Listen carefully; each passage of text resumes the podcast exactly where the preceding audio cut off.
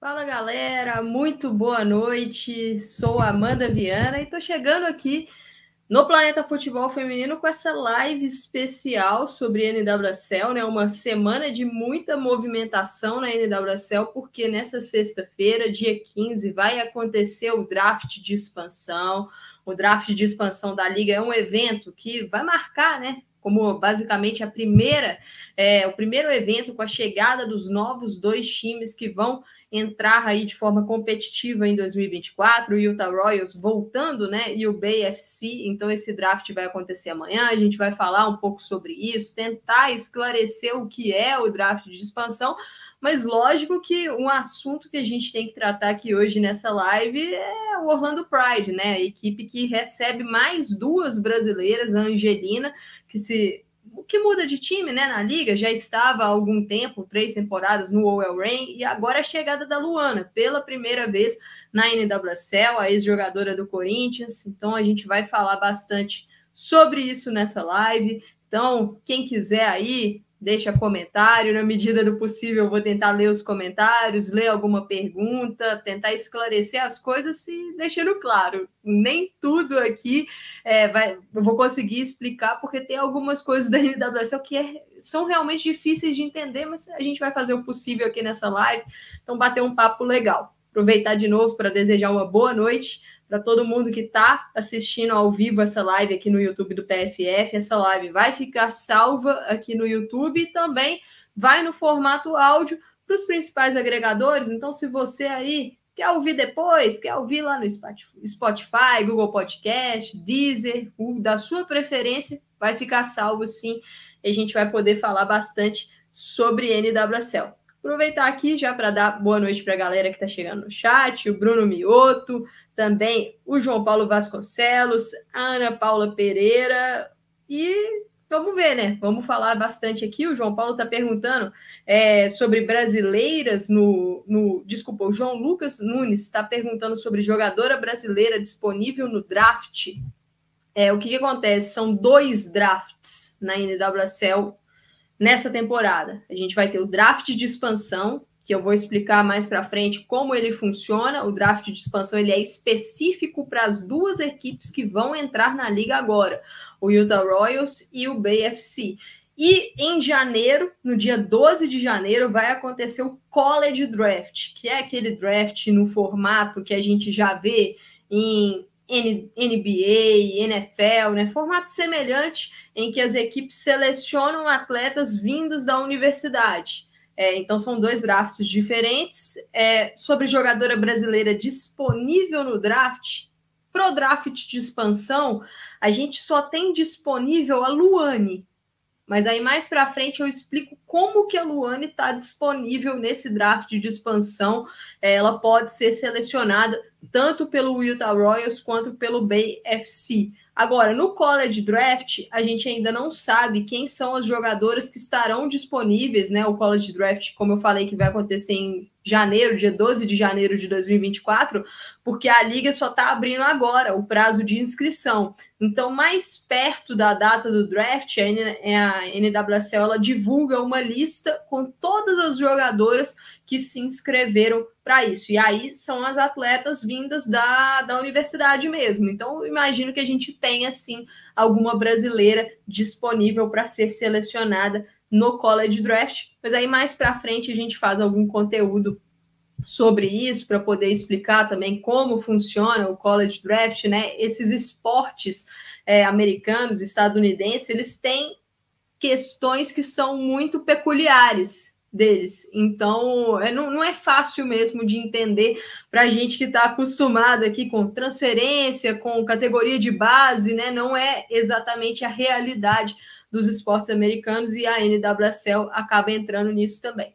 Então, dando boa noite para vocês. Tem mais uma pergunta aqui no, no chat, o João Paulo Vasconcelos. Qual brasileira vocês queriam na NWSL? Então, deixem aí nos comentários, né? Quem quer aí mais jogadoras brasileiras na, na NWSL? Aproveitar aqui, ó. O William Tobias chegou aqui dando boa noite, falou que já deixou o like. Então, quem ainda não deixou o like, deixa o like aqui na live, porque isso ajuda bastante a gente para que o YouTube é, recomende os nossos conteúdos também para as outras pessoas. Eduardo Costa aqui também. O William está perguntando sobre Belém Aquino no Corinthians. Não tenho nenhuma informação, nenhuma informação de evolução da negociação, né? Apenas aí os rumores de mercado. Bom, então vamos começar é, falando e o assunto que eu escolhi. Ah, antes disso, para deixar aqui na tela para vocês, ó, na cara do gol. Na cara do gol, quem ainda não segue, siga lá no Twitter, é a página do Planeta Futebol Feminino que eu administro para a gente falar especialmente sobre os Estados Unidos, NWSL, seleção dos Estados Unidos. Então, quem ainda não segue, lá no Twitter, o novo X, arroba na cara do gol, tudo junto, G-O-A-L, tá aí na tela, né? arroba para quem está acompanhando aqui a live.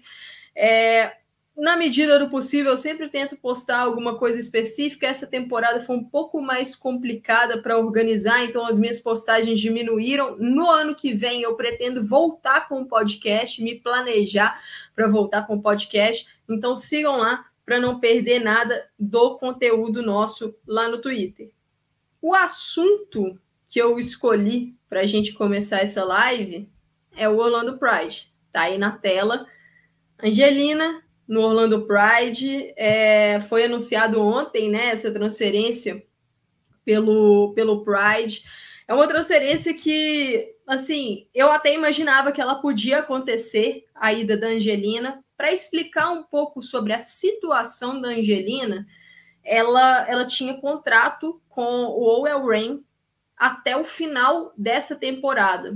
E a Angelina se tornou, quando acabou o contrato dela com o Rain, uma agente livre restrita. O que é uma agente livre restrita? A gente aqui já começa com os termos aí da, da NWSL. Agente livre restrita é quando a jogadora tem menos de cinco anos na liga, ou seja, a Angelina, ela ela tá na NWSL jogando na NWSL há menos de cinco anos. Aí o contrato dela acaba com o clube ela tem o direito aí de ouvir outras propostas de times da NWSL que queiram contar com os serviços dela para a temporada seguinte. Só que, como ela é uma agente livre restrita, porque ela tem menos de cinco anos na liga, esses times podem fazer a proposta e aí ela tem que levar essa proposta para o Rain. Se o Rain quiser cobrir a proposta, aí ela decide para onde ela vai né? Ou seja, o Orlando fez uma proposta para ela, ela levou a proposta lá para o Rain, aí o Rain tinha a opção de cobrir essa proposta. É, e aí ela decide para onde ela vai. Então, esse é o significado da agente livre restrita. A agente livre restrita, quando ela recebe uma proposta na free agency, que é isso que a gente está vivendo agora, né? Esse período de transferências, ela, ela tem que levar a proposta para o clube anterior dela. Se ela tivesse mais de cinco anos na liga, como é o caso, por exemplo, aqui de Beck Sauerbrunn, de Crystal Dunn, ela não precisa levar a proposta. Ela está livre para assinar com quem ela quiser, sem ter que apresentar a proposta para o time anterior. Então, essa questão da, das free agencies, né, dessa, desse período aí, dos agentes livres, isso é uma novidade na NWSL desde o ano passado, porque no início do ano de 2022 entrou em vigor o CBA, que é o Acordo Coletivo de Trabalho, o primeiro acordo coletivo de trabalho da NWSL, e foi um marco muito grande para a liga, porque é algo muito importante para as atletas, para dar mais segurança para elas, né? Tem a questão salarial que dá uma segurança maior, a questão, por exemplo, é, de garantir tratamento psicológico, de garantir melhores condições para atletas que são mães. Então, esse CBA foi muito importante na NWSL e ele veio aí para entrar na liga no início de 2022. Então, nós estamos na segunda temporada de free agency, né? A free agency já aconteceu na temporada passada, agora acontecendo e a Angelina é um caso disso. É, ela anunciou a saída do Rain, o Rain também anunciou a saída dela e ela acertou ontem, foi anunciado, né, no dia 13 de dezembro, a ida da Angelina para o Orlando Pride. É, eu fiz até um post há alguns dias no Twitter falando que se ela quisesse permanecer na NWSL, o Orlando era o destino ideal para a Angelina. Por quê? Porque o Orlando tem carência no meio-campo, né? O Orlando perdeu duas meio-campistas para a próxima temporada. É, perdeu a Michaela Clough, que foi negociada com o Utah Royals nessa questão do draft de expansão, mais para frente eu falo sobre, e também a Viviana Viacota, porque ela rompeu novamente o ligamento cruzado anterior, então vai ficar de fora da temporada 2024. Então, Orlando tem poucas peças nessa região do meio-campo, então natural, já que a equipe fosse no mercado para buscar jogadoras, e a Angelina precisa de jogar. Ela precisa de minutagem é, ela vinha tendo uma minutagem legal no Rain até a lesão dela, né, na final da Copa América, ela vinha, era a melhor temporada dela na NWSL que vinha acontecendo, ela vinha muito bem na seleção brasileira. Na minha visão, foi a melhor jogadora do Brasil naquela Copa América, mas a, a lesão veio num momento muito ruim. E aí o retorno dela nesse ano de 2023 foi um retorno mais lento, ela acabou perdendo espaço dentro do elenco do Rain. E aí Fatalmente, a minutagem caiu, principalmente no retorno da Copa do Mundo, né? Ela teve poucos minutos, então natural também que ela buscasse uma saída. E na minha visão, o Orlando é um lugar que pode oferecer isso para ela, é, minutagem. Quem sabe uma vaga de titular? Eu acho que ela chega para brigar por uma vaga para ser titular. E é um clube que tem muitas brasileiras, né? Chega Angelina e Luana agora, num clube que já vai ter Marta, Rafaele e Adriana, e é um clube que tem uma estrutura por trás muito boa, é, tem ali profissionais que, que são brasileiros, que estão nos bastidores do Orlando, que garantem aí uma, uma ponte também dessas jogadoras com comissão, com dirigentes. Então, acho que é um lugar que pode ser bom para que a Angelina desenvolva mais o seu futebol é, busque uma sequência na carreira e numa liga que é muito competitiva. Ela assinou contrato com o Orlando até o final de 2026. Então, antes da gente continuar e de trazer também algumas declarações aqui sobre a Angelina, passar aqui pelo chat, eu estou salvando alguns, algumas perguntas de vocês que são mais sobre college e sobre draft, para a gente falar mais para frente. É, mas sobre Angelina aqui, a Nai perguntou se Angelina chega para ser titular. Bom, Nai, na minha visão, Angelina chega para brigar por uma por uma titularidade. Mais para frente, né? Daqui a pouco eu vou trazer um campinho para falar do Orlando, aí eu falo com quais jogadoras que ela vai estar tá brigando por essa titularidade. Aproveitar para dar uma boa noite para a galera que está chegando aqui. Grande Eduardo Costa chegando aqui. É, Jackson Oliveira, o Vitor Hugo, o William Tobias, o Edson Silva, a Gisele, Bruno Mioto continua com a gente, Ana Paula Pereira aqui também. Ana Paula falando que a Duda Sampaio seria uma boa no NWSL para dar uma evoluída. Eu acho que poderia sim ser uma boa liga para ela, é, para evoluir na parte física, evoluir na parte tática. Alicia Silva aqui também com a gente, Gabriela Pinho, Thaís Viviane, minha parceira de PFF, a Manu Oliveira, Ana Cristina Viana, a Nai também com a gente, Gisele de Assis, Maria Lúcia, a grande Duda aqui com a gente também. Então, bora continuar. Agradeço a audiência de todos vocês. Vão deixando o like aí, que daqui a pouco eu volto aí nas interações. É, eu trouxe aqui uma declaração da Hayley Carter, que é a vice-presidente de operações e GM do Orlando Pride. É, ela falou sobre a Angelina, né, na matéria que o Orlando divulgou sobre a contratação da Angelina, e algo que eu achei muito interessante da fala dela é que ela citou que a Angelina era uma prioridade para o Orlando nessa free agency porque ela é uma jogadora aí com muito potencial, dinâmica, que tem uma boa consciência espacial, criatividade.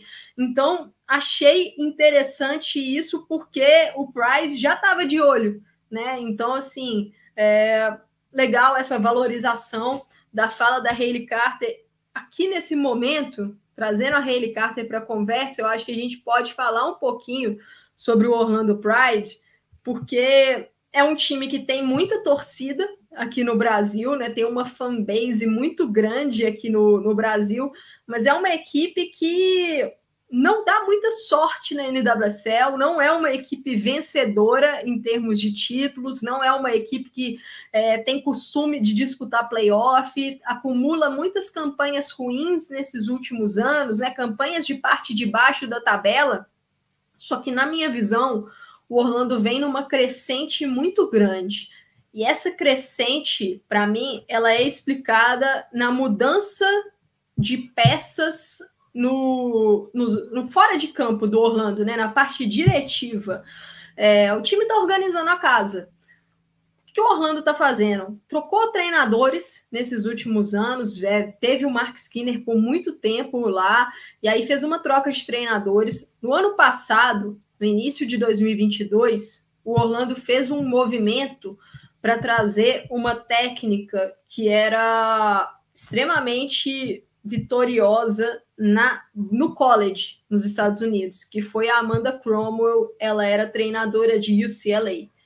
E ela chegou em Orlando com uma expectativa muito grande é, de desenvolver o, o time, de evoluir para que o Orlando passasse a brigar pras, pelas primeiras posições da liga.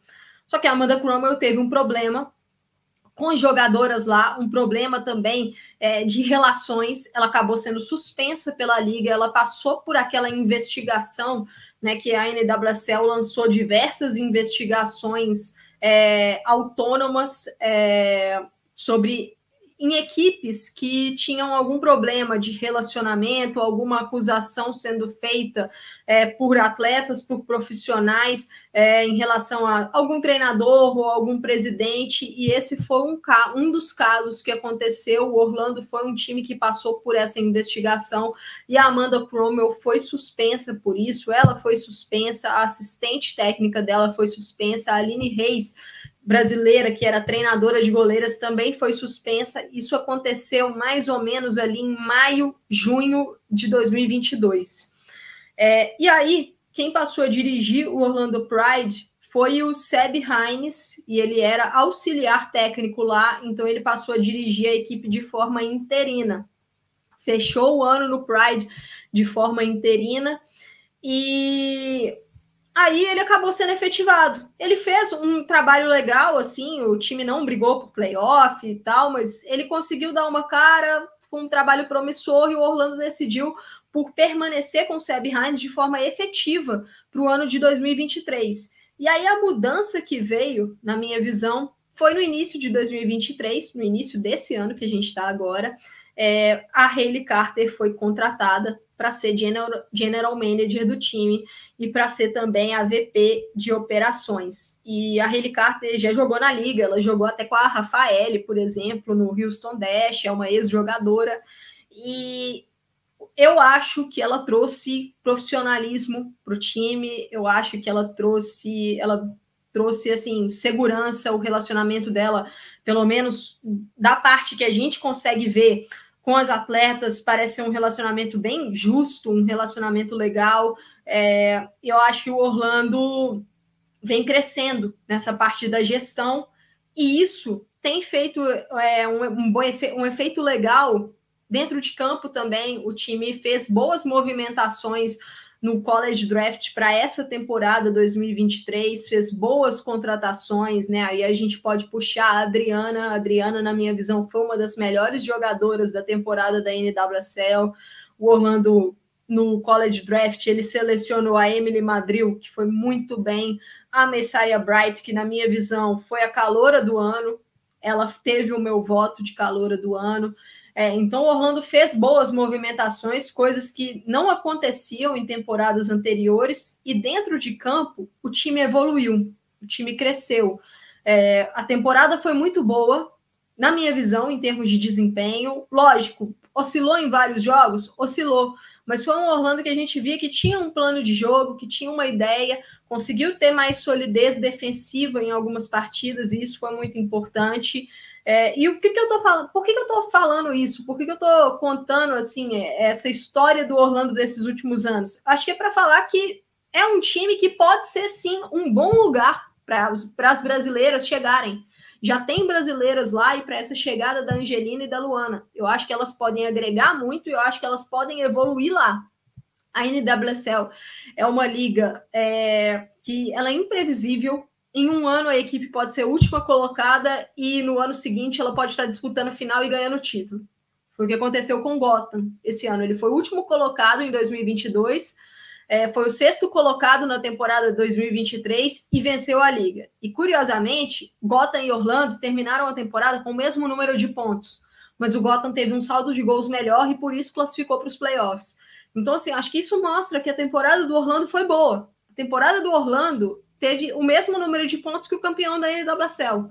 Né? A gente não pode analisar só o número, mas eu acho que isso qualifica, sim, uma evolução do time nesses últimos anos. Então, isso é, é para falar que pode ser sim, que eu acho que é, né? nem pode ser, acho que é um bom destino para as brasileiras, caso o trabalho tenha continuidade, que eu acho que é a tendência, o trabalho do Orlando ter continuidade para o ano de 2024. E aí, para puxar aqui também sobre a Luana, né? A Luana foi anunciada hoje pelo Orlando Pride. O Orlando fez é, anúncios bem, bem legais, bem, bem curiosos na, nas redes, né? Trazendo ali um grupinho de WhatsApp entre as brasileiras, com a Angelina e agora com a Luana. E a Luana chega no Orlando com um contrato até o final de 2025, com opção mútua de renovação para 2026. É, vai ser a primeira experiência dela na NWSL e a Luana é uma jogadora que ela já tem uma boa experiência de carreira, é, já passou por Europa, já passou por Ásia, já passou por um time grande que é o PSG na Europa, já foi titular lá, passou recentemente pelo Corinthians, um começo difícil, principalmente pela questão da lesão, pela questão física, mas o ano de 2023 a Luana, ela conseguiu se manter saudável, conseguiu é, sequência de jogo, então eu acho que ela vai chegar numa, numa toada legal para o Pride, acho que é até confiante também. E a Hayley Carter também falou sobre a Luana, né, sobre a chegada dela no Orlando Pride e o que ela destaca é a questão da de ser mais uma peça de qualidade para o meio-campo, para elevar a qualidade no meio. E esse ponto entra muito porque é um setor que o Orlando Pride, como eu destaquei, estava precisando de reforços, tinha uma lacuna, então traz duas brasileiras para isso. Vou trazer o campinho agora para a gente poder ver como que vai funcionar esse encaixe de Luana e Angelina, obviamente imaginando o que foi o Orlando da temporada 2023, né? A gente não sabe se vai ter alguma mudança no estilo de jogo da equipe para 2024. É, ainda tem muita janela de transferência por aí, então o Orlando pode fazer mais movimentações no mercado, pode trazer novas peças. Então, lógico que essa é uma análise prévia. É, e assim, só para trazer mais uma, uma posição aqui, se tem alguém que está vencendo muito com essa ida de Angelina e Luana para o Orlando, eu acho que é a seleção brasileira, o Arthur Elias, porque o Arthur agora e a seleção brasileira vai ter no Orlando basicamente a espinha dorsal do que pode ser o time titular da seleção. Na zaga, Rafael, no meio, Luana e Angelina, Marta e Adriana. Essas cinco jogadoras fatalmente podem ser titulares em um jogo até de Olimpíada. Não dá para descartar pelo que vem sendo a seleção brasileira nesses últimos anos. Então, em termos de entrosamento, em termos de rodagem, isso pode ser muito bom para o Brasil, principalmente se a gente conseguir ter Luana e Angelina jogando juntas como titulares, evoluir essa química, né? Nesse último ano era a dupla que todo mundo queria ver na seleção, mas por questão de lesão as duas acabaram assim, quando uma estava muito bem fisicamente, a outra estava lesionada e vice-versa. É, então acabou sendo um pouco frustrante para a gente, né? Não ter visto sequência de jogos com a dupla Luana e Angelina na seleção brasileira, e agora a chegada das duas no Orlando acho que pode ajudar um pouquinho. Antes de passar pro campinho, passar aqui pelos comentários de vocês. É, Ana Paula Pereira fala: será que a Marta futuramente vai assumir algum cargo lá no Pride? Olha, Ana Paula, eu não sei, porque não, não sei se a Marta pretende é, essa parte de gestão, mas ela tem uma importância muito grande na equipe, né? Ela tem, primeiro, uma identificação muito grande com o clube, mas um respeito de todos. E ano passado eu me recordo quando, quando a rainha machucou, né? Aquela lesão terrível, com o ligamento cruzado anterior, ela, ela foi uma peça muito importante de vestiário para o Orlando permaneceu lá para fazer o tratamento e nos jogos sempre estava lá, nos conteúdos da equipe a gente sempre via a Marta lá com as jogadoras, então é, ela é ela está no coração do time, vamos dizer assim, né? Então, caso ela tenha interesse de permanecer no futebol depois que parar, né? Que a gente ainda não sabe quando virá esse momento, mas acho uma, uma possibilidade. A Gisele está falando que é o Brazilian Pride, o Bruno Mioto fala é, que só está faltando colocar a camisa da CBF no Orlando Pride. Olha, se o Orlando quiser fazer uma ação aqui no Brasil com camisa verde e amarela, vai ter muita gente para comprar aí essa, essas camisas. É, Bruno perguntando sobre o Angel City, mais para frente eu falo sobre essa questão do, do Angel City, Bruno. É, o José Carlos Lourenço aqui com a gente, a Gisele também, a Gabriela Pinho destacando que para Luana vai ser uma excelente oportunidade. Concordo com você, porque ela vai para uma liga que vai desafiá-la de uma forma diferente que a Europa desafiou, que o Brasil desafiou. A NWSL é uma liga bastante física e que preza muito a intensidade. É um, principalmente na região do meio-campo. As meio-campistas, elas têm um trabalho constante de chegar no ataque, voltar para a defesa, fazer a proteção. Então, acho que vai ser um desafio para a Luana. Lógico que a gente tem que considerar o período de adaptação, né? A Luana falou mesmo, né? As palavras dela ali é, de chegada no Orlando Pride, eu li a entrevista dela, mas eu acho que se ela conseguir uma boa adaptação, se adaptar bem, ela vai ter muito sucesso na NWSL. É, o José Carlos Lourenço fala que o Corinthians vai sentir falta da Luana, assim como fez falta é, a Adriana. E agradecendo aqui também o elogio de vocês, a Nai aqui. Então, agradecer todo mundo aqui que está acompanhando a live, está deixando o like e acompanha os nossos conteúdos do PFF. Bom, dando sequência, trazer aqui o campinho. O Orlando Pride, nessa última temporada, ele jogou basicamente em um 4-2-3-1. Em alguns momentos, virava um, um 4-4-2, em alguns momentos, porque a gente tinha a subida de uma das meias.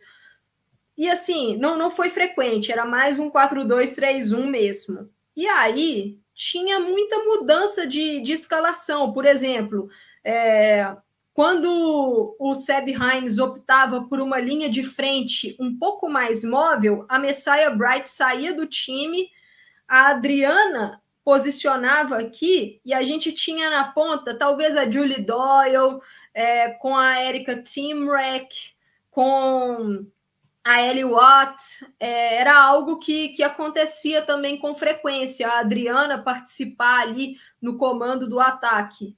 Mas a Messiah Bright foi titular por boa parte da temporada. Outra posição que a Adriana também jogou né, no Pride foi centralizada ali como uma, uma meia central. A Marta às vezes caía pelos lados, né? A Adriana também como uma meia central.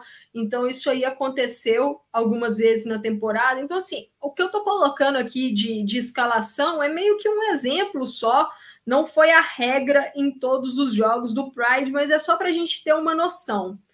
A linha de defesa essa linha de defesa aí, ela foi basicamente a defesa depois da Copa do Mundo, depois da chegada da Rafael, a Hayley McCutcheon na lateral é, direita. Para quem é mais antigo de NWSL, a McCutcheon é a Hayley Hanson, que jogou muito tempo no Houston Dash, ela casou, então mudou o sobrenome, né? Ela chegou no Pride como Hayley Hanson, casou e virou Hayley McCutcheon. Então, para quem conhece aí há mais tempo e não está associando, é a Hayley Hanson que jogou no Houston Dash, que era meio-campista central, virou lateral direita. Então, a McCutcheon ela pode jogar tanto no meio, como uma volante, quanto na lateral direita, que é como ela vem jogando nessas últimas temporadas. A Emily Madril, zagueira selecionada no College Draft de 2023, gosto muito dessa jogadora, é formada em FSU, que é a atual, né, venceu agora o, a, a NCAA, FSU, é a mesma faculdade que revelou, por exemplo, a Jalen Howell, jogadora de seleção dos Estados Unidos, é, e a Madril, ela chegou já pronta para o Pride. A, a Emily Madril, ela jogou praticamente todos os minutos do Orlando na temporada. Ela estava é, era, era uma candidata ao Iron Woman da temporada. O que, que é o Iron Woman? É a jogadora que atua em todos os minutos possíveis do clube em todas as partidas da temporada regular. Até o último jogo, ela tinha atuado em todos os minutos. Aí chegou no último jogo, ela teve ali um, uma lesão, um problema físico, precisou sair no segundo tempo. E aí isso acabou impedindo que ela conquistasse esse prêmio. Mas é uma jogadora sólida, uma jogadora que vem evoluindo. Acho que a chegada da Rafaele, que é uma zagueira de nível mundial, é, tem tudo para impulsionar o crescimento da Madril, então é uma dupla de zaga que eu acho que a gente tem que ficar de olho para a próxima temporada. E para fechar essa linha de defesa, a Kylie Strom, uma das melhores laterais esquerdas da temporada, é, se destacou muito com desarmes, bloqueios, interceptações. Eu lembro de um jogo fantástico que ela fez contra o Angel City, foi um jogo assim espetacular que ela fez foi a melhor temporada que eu vi da Kylie Strom, desde a época de Atlético de Madrid, assim, na minha visão, foi a melhor temporada dela, essa de 2023. Ela renovou o contrato com o Orlando, se não me engano, até 2026. Então, eu imagino que essa linha de defesa será mantida para a temporada 2024. A goleira Ana Moorhouse teve uma boa temporada inglesa, teve uma boa temporada em 2023. Eu acho que é uma goleira que oscila muito. Ela às vezes comete algumas falhas, mas faz alguns milagres. É, acho que a temporada dela foi positiva. Ela renovou também o contrato com o Orlando. É, recentemente, o time negociou uma das suas reservas, a Carly Nelson, mas em dezembro desse ano já trouxe uma goleira para o ano que vem, finlandesa, a Sofia Menner. Então, rolaram especulações, né, da Lele poder ir para possivelmente ir para o Orlando. A Lele desmentiu, mas Orlando não tem espaço no momento para esse movimento. É, não deu nenhum indício que esse possível movimento aconteceria, então só no futuro. Mas aí agora a gente entra no meio-campo, que é onde Luana e Angelina podem encaixar. Uma dupla que aconteceu em vários jogos dessa temporada foi a Carrie Abelo e a Viviana Villacorta. A Abelo é uma jogadora muito versátil. Ela já jogou no Orlando na lateral, ela já jogou no Orlando na ponta, ela já jogou aqui como uma meia ofensiva e como uma meia central. Então ela é meio que um coringa no time. A Viviana Villacorta é uma jogadora que tem muita falta de sorte na carreira. É, chegando no Orlando, ela rompeu o ligamento cruzado anterior. Aí, nessa temporada de 2023, ela voltou, teve bons jogos. No final da temporada, rompeu de novo. Ou seja, ela é carta fora do baralho para 2024. Quais foram as outras jogadoras que atuaram nessa meia central? A Michaela Clough, que se transferiu agora para o Utah Royals, ou seja, não continua no time. A Jordan Listro, a canadense, o Orlando ofereceu renovação de contrato, mas ela ainda não respondeu, então é uma presença que a gente não sabe se vai acontecer para o próximo ano. A Hayley McCutcheon, como eu destaquei, então assim, é uma região que o Orlando tem poucas jogadoras. E as poucas jogadoras que ele tem, duas ele já perdeu com certeza, para o ano de, de 2024, a Cluff e a Via Corta, e uma delas, que é a Listro, não sabe se vai ficar. Isso abre espaço para a entrada de Luana e Angelina. A Belo é uma jogadora que pode participar da rotação de ataque. Então, abre espaço para duas meio-campistas centrais de origem, a Luana e a Angelina. Então, assim, eu acho que a gente pode ver esse 11 aí, por exemplo, do Orlando na próxima temporada. Esse 11 que está na tela é um 11 que pode acontecer. A Julie Doyle é uma ponta, ela pode jogar também no comando de ataque.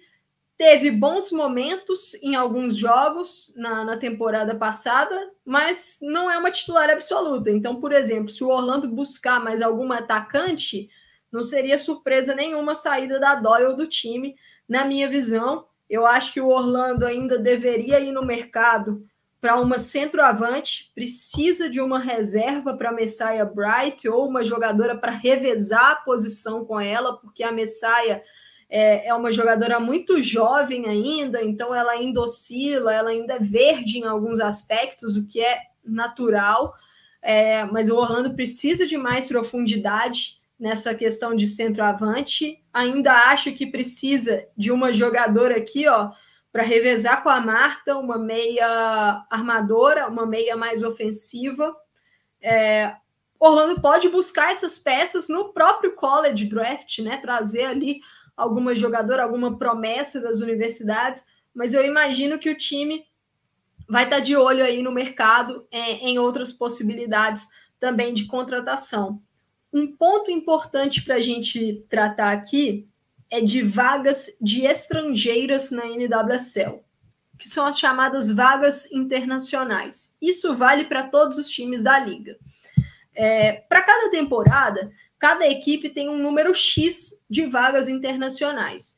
Esse número ele tende a ser semelhante para cada uma das equipes, só que é possível negociar essas vagas internacionais. Então chega num momento que tem um clube que tem tipo cinco vagas internacionais e tem clube que tem duas, que tem uma, porque houve negociação, houve transferência de vagas internacionais. E essas vagas, elas têm validade. Então, tem vaga internacional que vale para o ano de 2023. Tem vaga que vale para 23 e 24. Então, assim, é, é, algo que é até um pouco difícil de controlar e de ter certeza de quantas vagas cada clube tem. O Orlando Pride tem seis, no momento, tem seis vagas internacionais disponíveis. É, uma delas ele acabou de conseguir na negociação de Nelson, que foi para lá. O Utah Royals mandou dinheiro e mandou também é, vaga internacional para o Orlando. Quais são as jogadoras que ocupam essas vagas internacionais do Orlando? A Ana Murhaus, goleira inglesa. Sofia Menner, goleira finlandesa, que chegou agora, duas. Rafaele, brasileira, três. A Luana, agora, quatro. A Adriana, cinco. O Orlando tem uma canadense, Amanda Allen, no elenco, seis. E a Argentina, Mariana Roquette 7, ou seja, o Orlando tem uma jogadora a mais aí. Talvez aconteça alguma negociação para o ano que vem, ou o time conseguir mais uma vaga internacional, ou emprestar ou negociar alguma das jogadoras, e aí, no caso, seria ou a Amanda Allen ou a La Roquette. A minha aposta é a La Roquette. Eu não acho que a La Roquette teve um impacto tão grande no último ano, mas é uma jogadora que também teve pouco tempo com o time, isso aí é um fato, e a Amanda Allen é muito jovem ainda. Mas é um ponto para o Orlando lidar para frente. Por que, que a Angelina e a Marta não contam como jogadoras internacionais? Porque a Angelina é nascida nos Estados Unidos, ela é nascida em New Jersey, e a Marta tem green card. Então ela não conta como jogadora internacional. Isso aí facilita, né, para que o Orlando consiga movimentar o seu elenco melhor e entrar nas regras da NWSL, mas é um ponto que a gente vai ter que ficar de olho aí para a próxima temporada. Bom, então olhando aqui, né, a Nai tinha perguntado aqui no chat com quem que a Angelina e a Luana iam estar tá disputando posição, elas vão estar tá disputando posição com a Carrie Abelo, com se ficar, se renovar contrato com a Jordan Listro.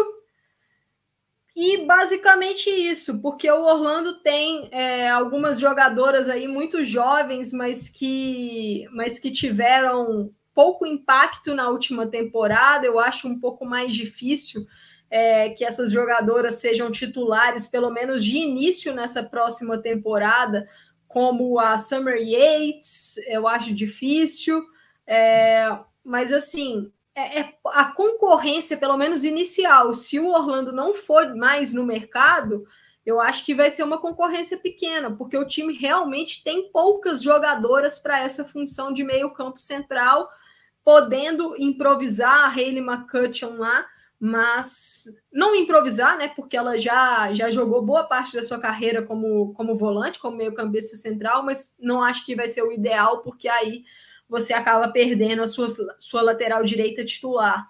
A Emily Madrid pode jogar também como volante, mas não acho que é o que vai acontecer.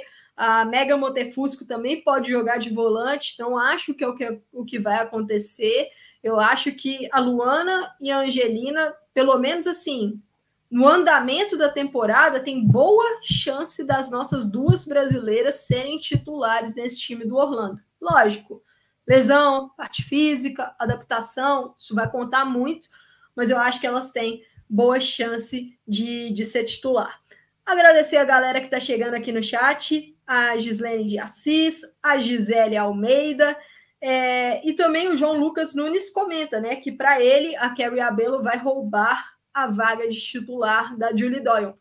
É uma possibilidade. A Abelo ter, chegou a ter um, um, momentos muito bons nessa última temporada, mas também na temporada de 2022. Ela teve momentos muito bons. São duas jogadoras jovens, né? Jogadoras que vão desenvolvendo, vão evoluindo na liga, então faz parte, mas eu ainda acho que o Orlando precisa de algumas contratações aí para poder fortalecer um pouco mais o time, mas começou bem. Começou com duas brasileiras, é bom para a gente, né? Ver duas brasileiras é, chegando numa liga competitiva. A Angelina já estava lá, mas agora vai para um ambiente que eu acho que ela tem mais chance de, de ter minutos. E num time que já tem outras jogadoras então, brasileiras, então acho que isso facilita a adaptação. Bom, gente, agora falando, falei bastante aí já sobre Orlando, sobre as brasileiras. Agora vamos falar sobre o college, o desculpa, o draft de expansão, né? Que é o tema do momento. O draft de expansão da NWSL que vai acontecer amanhã, é, nove da noite de Brasília. Infelizmente, eu não vou conseguir cobrir o draft de expansão, porque eu vou ter um compromisso, mas não vou conseguir cobrir ao vivo o draft de expansão mas depois, lá no Na Cara do Gol, vou deixar novamente aqui na tela o endereço do Na Cara do Gol para quem ainda não seguiu no Twitter, arroba Na Cara do Gol, tudo junto. A grafia de gol é G-O-A-L, tá aí na tela para quem não seguiu. Depois eu trago comentários do que eu achei das seleções, né, das, das jogadoras que foram selecionadas, é, um pouco aí da repercussão desse draft de expansão que, que vai acontecer amanhã. Para quem quiser assistir o draft de expansão, eu tinha visto que ele ia passar ao vivo no YouTube da NWSL. Ontem eu olhei o link lá e ainda não vi o link no YouTube, mas o link já está no, no canal, naquele watch.nwslsoccer.com, que era o lugar que a gente assistia os jogos da temporada, né? Lá já está marcando, já tem o link lá é, para assistir esse, esse draft de expansão. Então, para quem quiser, eu vou deixar aqui na, na descrição da live, vou escrever aqui o site é, para vocês, para quem quiser assistir. Só um minuto. Pronto. Tá aí no, no chat do YouTube, para quem quiser assistir, vai ser nesse site, talvez no YouTube da NWSL, para quem é público internacional, né? No caso, o Brasil. E aí acho que vale até aqui rapidamente falar sobre os direitos de transmissão da NWSL, porque isso é uma mudança importante para a próxima temporada. No final de 2023, acabou o contrato da NWSL para transmissão nos Estados Unidos com o grupo da CBS, que era o mesmo grupo que tinha ali, é, se não me engano, Paramount, mas isso de transmissão nos Estados Unidos. Então eles abriram basicamente uma licitação, né, para receber proposta de outras mídias. E aí a transmissão da NWSL nos Estados Unidos em 2024, ela vai ser em várias mídias diferentes. Vai ter NWSL, vai ter ESPN americana, vai ter Prime Video, vai ter tudo quanto é lugar lá. Como funciona aqui para o Brasil? No Brasil, como que a gente via a NWSL nesse ano de 2023? Por esse site que eu coloquei aí na, no chat, que é o watch.nwslsoccer.com, que é o site oficial da NWSL. Todos os jogos foram transmitidos por lá. No meio da temporada, nós tivemos a, a adição do Dazon, então, dois jogos passavam naquele YouTube do Dazon, o Dazon Women's Football, que é o mesmo lugar que passa, por exemplo, é, jogos do campeonato espanhol, jogos do campeonato alemão. Dois jogos por rodada passaram lá, e também, em um certo momento da temporada, nós tivemos a adição do canal Gold, com transmissão em português. O canal Gold passava normalmente, acho que um ou dois jogos, né? acho que dois jogos por rodada. E aí, como vai ficar para o próximo ano? Ainda é uma incógnita. O que a gente sabe é que as partidas que forem transmitidas pela ESPN americana nos Estados Unidos, elas virão para o Brasil na ESPN no Star Plus aqui do Brasil. Mas não são todos os jogos, é um número X de jogos, é um número limitado. E os outros jogos, o que, que vai acontecer? A gente ainda não sabe. A liga ainda não divulgou como é que vai ser, a gente não sabe se tem é, algum outro canal, alguma outra mídia, por exemplo, se o canal Gold está negociando de novo, a gente ainda não sabe, acho que a gente vai acabar descobrindo isso antes da temporada começar, mas aí, é, quando tivermos essa informação, a gente passa por aqui. É, o Lucas Almeida falou aqui no chat, né, que também pesquisou o link da transmissão e viu que por, por enquanto é só nesse site mesmo. É, o Vitor Hugo está perguntando se o Bay Area é da Bay Area, na Califórnia. É sim, é um time da Bay Area. É, tanto que algumas ativações comerciais estão sendo feitas, por exemplo, com o Stephen Curry, é, ali, né? Lógico, aproveitando região de São Francisco, região de Oakland. É, então, é um time de lá é, as donas desse time, muitas delas jogaram, fizeram faculdade juntas na região da Bay Area, em Santa Clara. Então, é um clube que tem ali por trás, na sua equipe é, de gestão, de managers, é, ex-jogadoras que estão em contato com o futebol dos Estados Unidos. Então, esses novos clubes. Vamos falar então sobre o draft de expansão. Depois disso tudo, a gente finalmente chegou aqui no draft de expansão, que tem aí dois times como grandes figuras: o Utah Royals, que é um velho conhecido, e o Bay FC, Bay Football Club, que está chegando agora. Como é que o Utah Royals veio parar de novo na liga? Para quem achava que o Utah Royals tinha acabado. Naquela temporada da bolha, no meio da, da pandemia, né, que foi o primeiro ano de pandemia em 2020, o, o, Utah, o Utah Royals sediou né, em Utah a bolha da NWSL, em que as equipes foram todas lá para Utah, se fecharam lá, tal. E aí depois começaram a surgir algumas denúncias da administração do presidente do Utah Royals, que era o mesmo presidente do Real Salt Lake, que é o clube masculino, né, que joga na MLS. É, várias acusações pesadas e houve uma investigação em conjunto da NWSL com a MLS e esse grupo que administrava os dois clubes, tanto o Real Salt Lake City quanto o Utah Royals, ele foi destituído e assim o Utah Royals acabou. Isso no final do ano de 2020. O que, que aconteceu com as jogadoras do Utah Royals? Elas foram alocadas no Casey Current, que estava entrando na liga.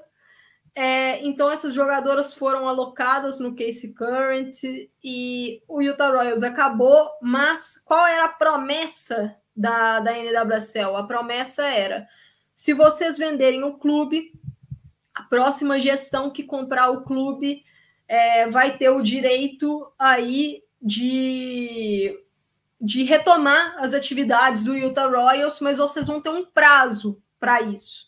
Eu não lembro se esse prazo foi divulgado, mas eu tenho quase certeza que esse prazo era o ano de 2024, o limite para eles decidirem se iam voltar.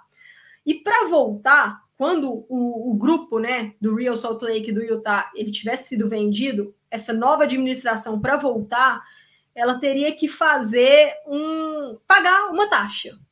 E essa taxa, a especulação é, da ESPN, do Equalizer, a especulação que eles trouxeram é que essa taxa estava na casa de 2 milhões de dólares.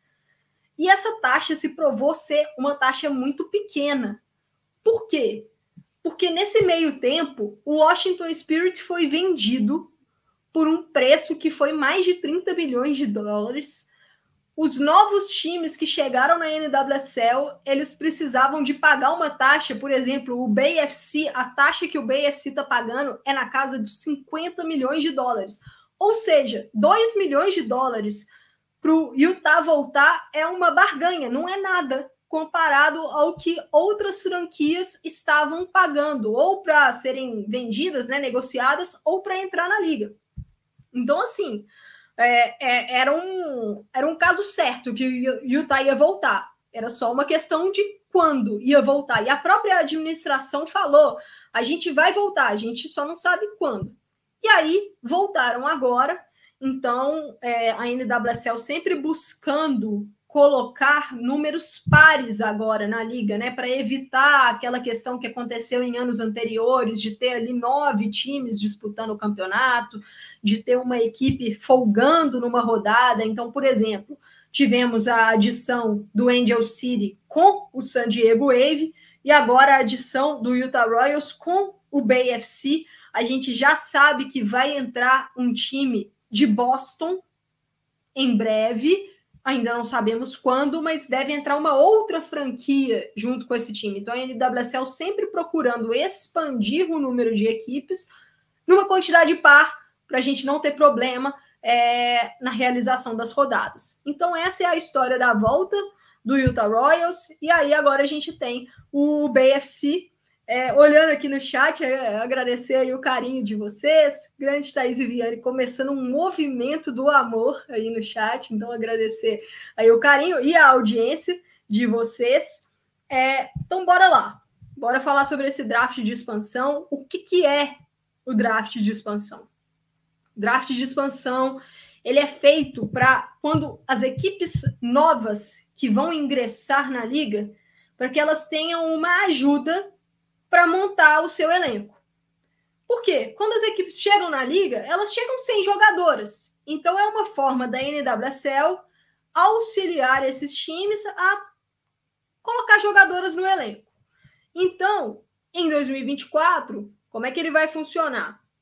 O BFC e o Utah Royals, eles vão ter direito de selecionar jogadoras dos outros 12 times que existem na NWSL Quais são os outros 12 times? San Diego Wave, Portland Thorns, North Carolina Courage, OL Reign, Angel City, Gotham, Orlando Pride, Washington Spirit, Racing Louisville, Houston Dash, Casey Current e o Chicago Red Stars. Então, o Utah Royals, o BFC, eles vão poder selecionar jogadoras de todos esses times. Esse é o princípio do draft de expansão. Só que mais para frente a gente vai ver que Utah Royals e BFC não vão poder selecionar jogadoras de todos esses times, porque já foram feitas negociações aí nesse meio tempo, nesses últimos dias. Mas a gente fala sobre isso daqui a pouco. O BFC vai escolher primeiro. Por que, que ele vai escolher primeiro? Porque em junho rolou um sorteio entre o BFC e o Utah Royals para decidir a ordem de escolha, tanto no draft de expansão quanto no college draft, que é o draft que eu falei para vocês, que é o que escolhe as jogadoras da universidade, que vai acontecer em janeiro, 12 de janeiro de 2024. Quem ganhou esse sorteio foi o Utah Royals. Então ele teve o direito de escolher em qual desses dois drafts ele ia escolher primeiro. E o Utah Royals escolheu a primeira escolha do college draft, na minha visão, uma escolha correta. Então, quem vai selecionar primeiro no draft de expansão vai ser o BFC. E aí eles vão alternar. Uma hora o BFC escolhe primeiro. Não, na verdade é escolha do BFC, escolha do Utah Royals. Depois volta para o BFC, Utah Royals e aí até finalizar. É, antes do draft de expansão, essas equipes, é, essas 12 equipes, né, no caso, elas vão precisar apresentar uma lista de jogadoras protegidas e jogadoras desprotegidas. Por quê? A liga ajuda esses times aí novos a formar os seus elencos, mas não é, eles não podem selecionar quem eles quiserem. Não. Tem ali uma proteção também para os outros times já participantes da NWSL. Então, qual é o princípio? Cada um dos 12 times que já está há mais tempo na liga, eles protegem nove jogadoras do seu elenco. Jogadoras que têm contrato para o ano de 2024. Então, todas as jogadoras que têm contrato com as 12 equipes da NWSL para o ano de 2024, elas podem ser selecionadas. Então, nove dessas jogadoras são protegidas e o restante delas fica desprotegida. As que estão desprotegidas, elas são passíveis de seleção. E aí, dando sequência né, ao processo de como funciona, cada um desses times pode proteger até nove jogadoras e o BFC e o Utah Royals eles podem selecionar no máximo 12 jogadoras. No máximo 12. Ou seja, em tese, era selecionar uma de cada time mas vocês vão ver que não vai ser muito bem isso. Mas aqui para frente, eu, daqui a pouco eu falo sobre isso. Então, quem é e quem não é protegido? Cada um dos 12 times da NWSL pode proteger até 12 jogadoras. Você começou lá o draft, aí vamos supor aqui, vou dar um exemplo, o Utah Royals selecionou uma jogadora do OL Reign. Aí o OL Reign teve já uma atleta selecionada. O que, que ele vai fazer daí para frente? Ele vai falar: NWSL, eu quero proteger mais essa atleta, mais um atleta. Ele pode, porque isso está na regra. Se o seu time teve uma jogadora selecionada no, no draft de expansão, você pode proteger mais um atleta adicional. Isso só se você teve uma jogadora adicional, é, uma jogadora selecionada. Essa é a segunda regra que está aparecendo aí na tela. Atletas que têm menos de 18 anos, elas não podem ser selecionadas, então elas não precisam ser protegidas. Por quê? Porque elas já entram na regra de proteção da NWSL por atletas que são menores de idade. Então não é possível selecionar nenhuma jogadora que tem menos de 18 anos. Jogadoras que são free agents, agentes livres, elas não são protegidas porque elas não podem ser selecionadas. Aqui é o caso, por exemplo, da Angelina. Angelina, o Rain, mesmo se ela fosse continuar lá em 2024, ele não ia precisar proteger a Angelina, porque ela era agente livre. Aí é um caso, por exemplo, para dar um exemplo factual aqui. O Chicago Red Stars. O Chicago Red Stars, as jogadoras dele vão estar passíveis de seleção no, no draft de expansão.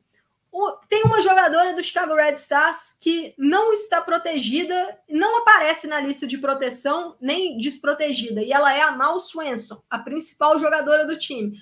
Por que, que ela não aparece?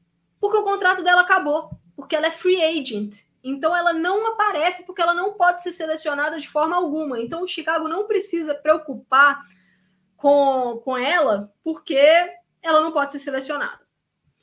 Então, dando sequência aqui, as atletas que estão em empréstimo para outros clubes, elas podem ser selecionadas. E aqui é o caso da Luane. Aqui é o caso da Luane. A Luane pertence ao OL Reign e ela está emprestada para o Madrid CFF. A Luane não foi protegida pelo Reign. Ela pode ser escolhida pelo Utah ou pelo BFC? Pode a Luane pode ser selecionada. Mas o que, que seria selecionado da Luane? os direitos dela para jogar na NWSL. Ou seja, vamos supor aqui que a Luane seja escolhida pelo BFC, vamos supor. O BFC selecionou os direitos da Luane para jogar na NWSL. Quando acabar o empréstimo dela com o Madrid CFF, ela vai voltar pro BFC. E aí ela vai dar sequência na carreira dela lá. O BFC tem o direito de negociá-la ou não. O BFC carrega o contrato dela, que era com o Rain, para ele. É, é meio complicado de entender, mas é mais ou menos isso. Então, jogadoras que estão emprestadas em outros clubes, elas podem ser selecionadas. Agora, se uma jogadora está emprestada para o seu clube, ela não pode ser escolhida e ela também não precisa ser protegida. Isso aí é um caso no North Carolina Courage, que tem uma japonesa, a Manaka Matsukubo, ela está emprestada no clube e ela tem contrato de empréstimo válido para o ano de 2024 ainda. O Courage protegeu ela? Não. Por quê? Porque ela não pode ser selecionada. Porque ela está emprestada pro clube. Ela não pertence ao clube. Então ela não pode ser selecionada. E a última regra aqui são as jogadoras que possuem a no trade clause, elas devem ser protegidas. O que é isso? Quando eu falei para vocês que no início de 2022 a gente teve o CBA, que é o Acordo Coletivo de Trabalho, em uma das partes lá do CBA falava que as jogadoras elas podem ter agora com os clubes uma no trade clause. O que, que é a no trade clause? É uma cláusula no contrato falando que você não pode ser trocada para outro time você não pode ser negociada com outro time. Todas as jogadoras que tiverem essa cláusula com seus respectivos clubes, elas precisam ser protegidas. É uma obrigação, porque elas não podem ser escolhidas por BFC ou por Utah Royals, porque há uma cláusula contratual. E aí, até puxando aqui, o Lucas Almeida falou que o draft não é só, não é tão complicado, só não é tão complicado quanto o regulamento do Campeonato Carioca. Exatamente. É algo muito complicado. Então, assim, se a explicação não estiver sendo boa, deixem as dúvidas aí no, no chat que eu tento aqui é, explicar melhor. Aí, passando para as trades, mas só para recapitular, então, como é que é o, rapidamente o processo. Cada um dos 12 times da NWSL protege nove jogadoras, o restante do elenco que tem contrato para 2024 fica desprotegido e passível de seleção. Os dois times, que são os times da expansão, Utah Royals e BFC, eles podem selecionar no máximo 12 jogadoras, no total, 12 jogadoras. Agora a gente chegou na parte de trades. Trades, trocas elas podem acontecer apenas dentro do prazo estipulado. Esse prazo estipulado é antes do evento do draft de expansão. Ou seja, amanhã, na hora do draft de expansão, não é possível realizar nenhuma troca. As escolhas do draft de expansão, ou seja, o BFC tem uma escolha, o Utah Royals tem uma escolha, eles não podem trocar essas escolhas, isso é proibido. Só que depois que acabar o draft de expansão, se eles selecionaram alguma jogadora, essa jogadora pode ser trocada. Só que aí é quando acabar o evento. Eles têm que selecionar a jogadora, aí depois elas podem ser negociadas.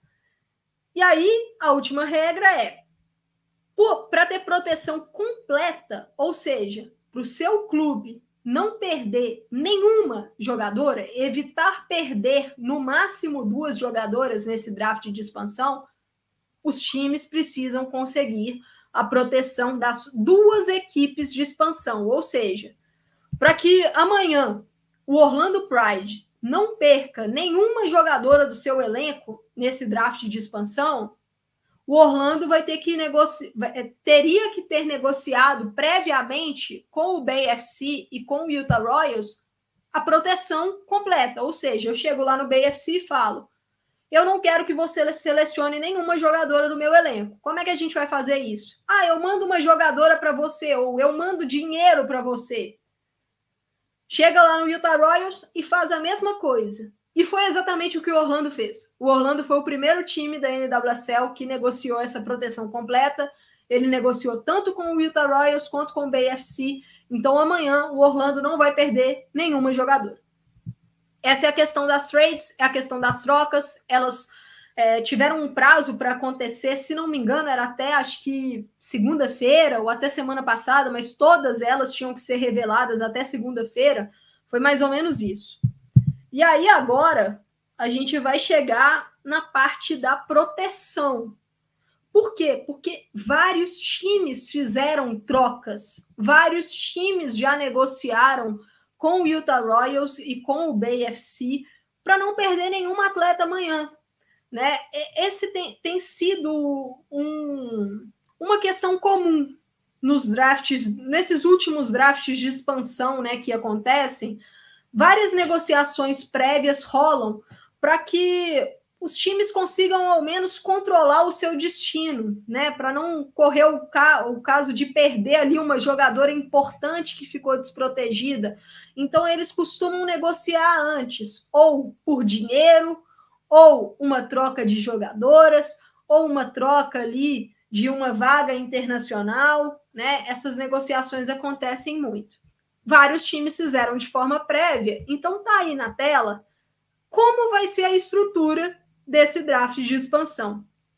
Amanhã, sexta-feira, dia 15 de dezembro, algumas equipes não vão correr nenhum risco de perder jogadora. E são sete no total.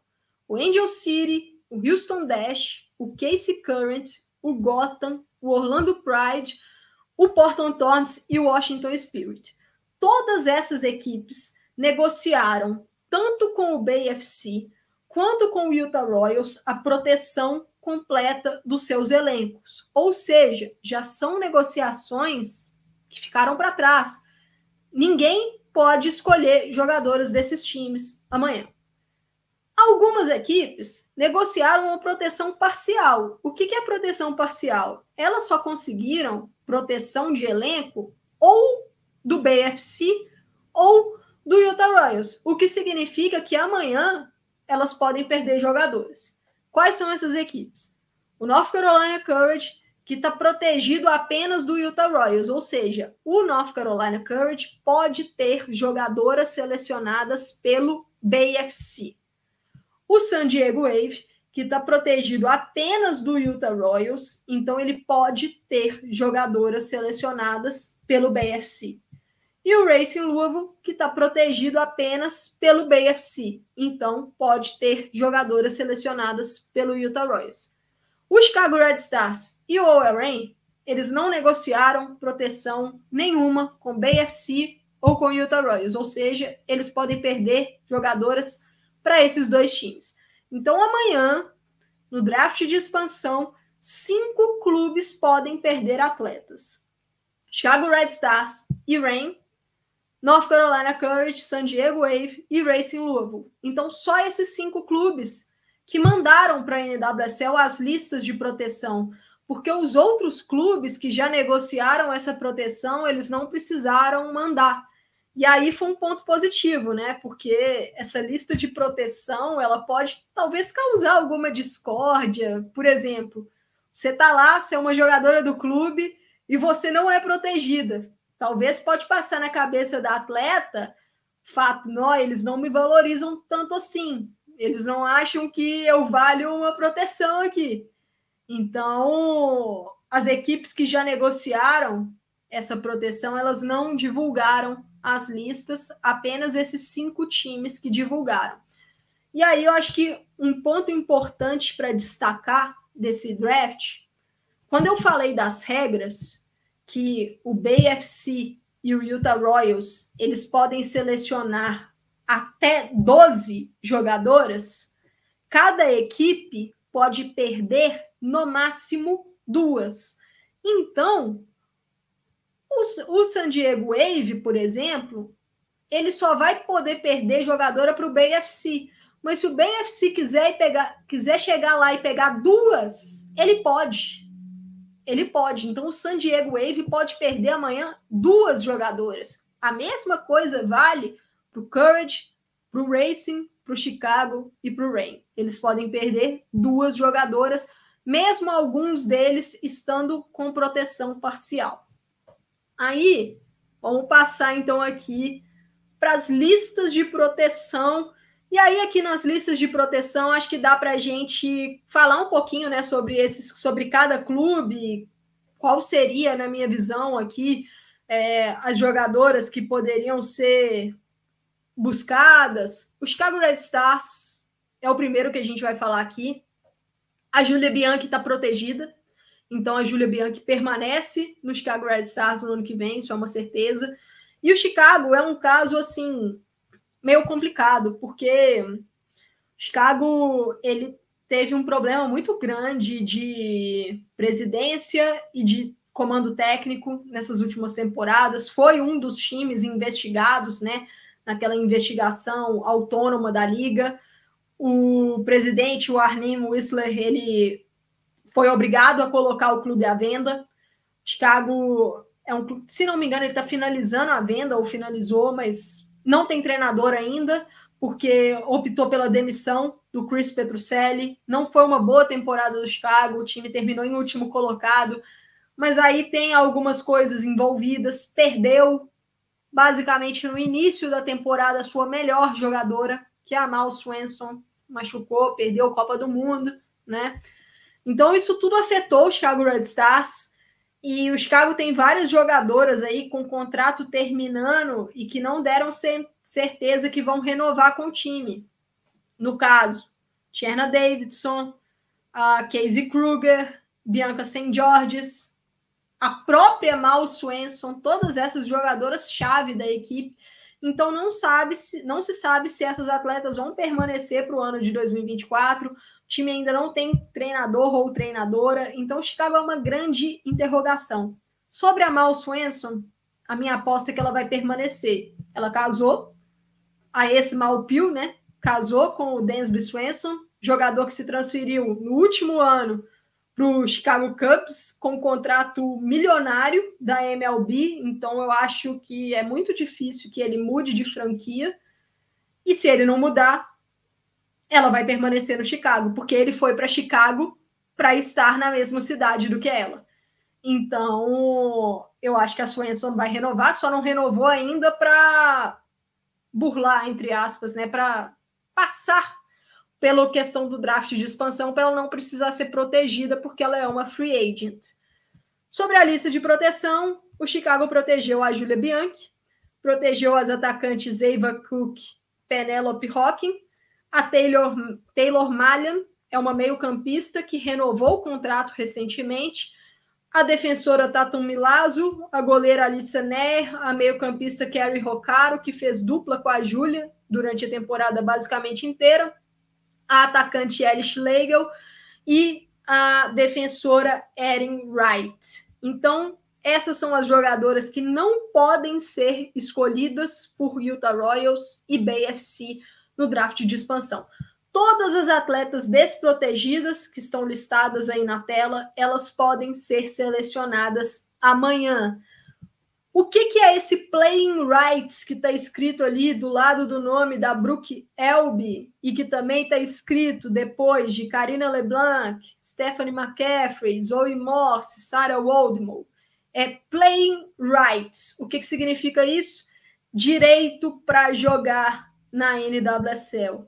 Só que boa parte dessas jogadoras já está aposentada. A Karina LeBlanc, por exemplo, é GM do Portland Thorns. A Sarah Waldmore aposentou recentemente. A Zoe Morse também. Então, assim, é, essa galera é só, é só uma questão burocrática. Isso daí. Quem eu acho que corre o risco de ser selecionada aqui. Não é uma super lista de jogadoras à disposição aqui para o Utah Royals e para o BFC. Eu acho que a Amanda Kowalski tem boa chance de ser escolhida a zagueira se alguém tiver precisando de zagueira. Se o Utah Royals ou se o BFC estiver focando numa defensora, a Amanda Kowalski tem chance. Eu acho que ela é uma zagueira que já mostrou é, momentos de ser promissora. A Sarah Griffith é uma meia atacante. Eu acho que ela tem chance aqui de ser selecionada também. A Diana Bike ela é uma defensora que pode atuar como lateral direita, como ala. Eu também acho que ela pode ser alvo. E talvez a Dil Aguilera, porto-riquenha, a Dil Aguilera, ela é versátil. Ela pode atuar como ala, ela pode atuar como meia central. Então, alguma dessas jogadoras deve ser alvo, na minha visão, se eu pudesse selecionar aqui, o meu foco seria na Sarah Griffith e na Amanda Kowalski. As duas seriam o meu foco aqui. O Bruno, tá, o Vitor Hugo, né, tá falando que explodiu a cabeça dele, é, saber que a Mal é esposa do Dansby. Muitas jogadoras da NWSL fazem aí crossover com, com MLB e NFL. O Chicago, por exemplo, tem outras jogadoras que fazem esse crossover a, a goleira do Chicago, que fugiu o nome aqui agora, ela é noiva do, do Patrick McCarry, jogador do, do Ravens, do Baltimore Ravens na, na NFL. Fugiu o nome dela aqui agora. A goleira que é free agent. O Bruno Mioto pergunta sobre a Yuki Nagasato, por que, ela não está em nenhuma dessas listas? Porque ela é free agent, né? A Nagasato ela é agente livre, então ela não entra ela não pode ser selecionada no draft de expansão. E aí, depois do draft, a gente vai saber se ela vai renovar com Chicago ou não. É o mesmo caso da Mal Swenson, o mesmo caso da Tierna Davidson, desejo de Thaís Viviane para o Real Madrid. Situação defensiva do Real não está fácil. Mas esse é o Chicago Red Stars. Então, vamos passar para o próximo time, North Carolina Courage, que protegeu a Malia Berkeley, defensora e meio-campista, a Sidney Collins, defensora canadense, que vem ganhando muito espaço no Canadá, foi titular contra o Brasil é, no amistoso. A Carolyn, brasileira, que está lesionada. Riley Jackson, destaque da base dos Estados Unidos, foi contratação do, do Courage na, nessa temporada agora, né? Imagino que ela terá minutos na temporada de 2024 um dos principais destaques da base do sub-17 dos Estados Unidos. Muito boa jogadora. Kaylee Kurtz, defensora, Narumi Miura, meio-campista japonesa, Casey Murphy, goleira, Denise O'Sullivan, meio-campista é, irlandesa. A Denise O'Sullivan não ocupa vaga de internacional porque ela tem green card a Ryan Williams, lateral direita, a Manaka Matsukubo é aquele caso que eu falei para vocês que ela não foi protegida, mas que ela não pode ser selecionada porque ela é, está emprestada para o Courage.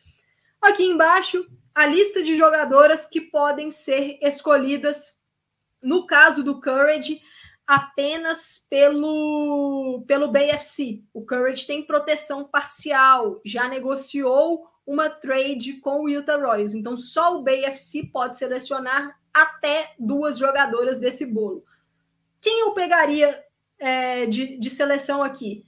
Eu acho que a Briana Pinto pode ser uma, uma jogadora interessante. É uma meio-campista que ainda não se firmou na liga, mas tem talento.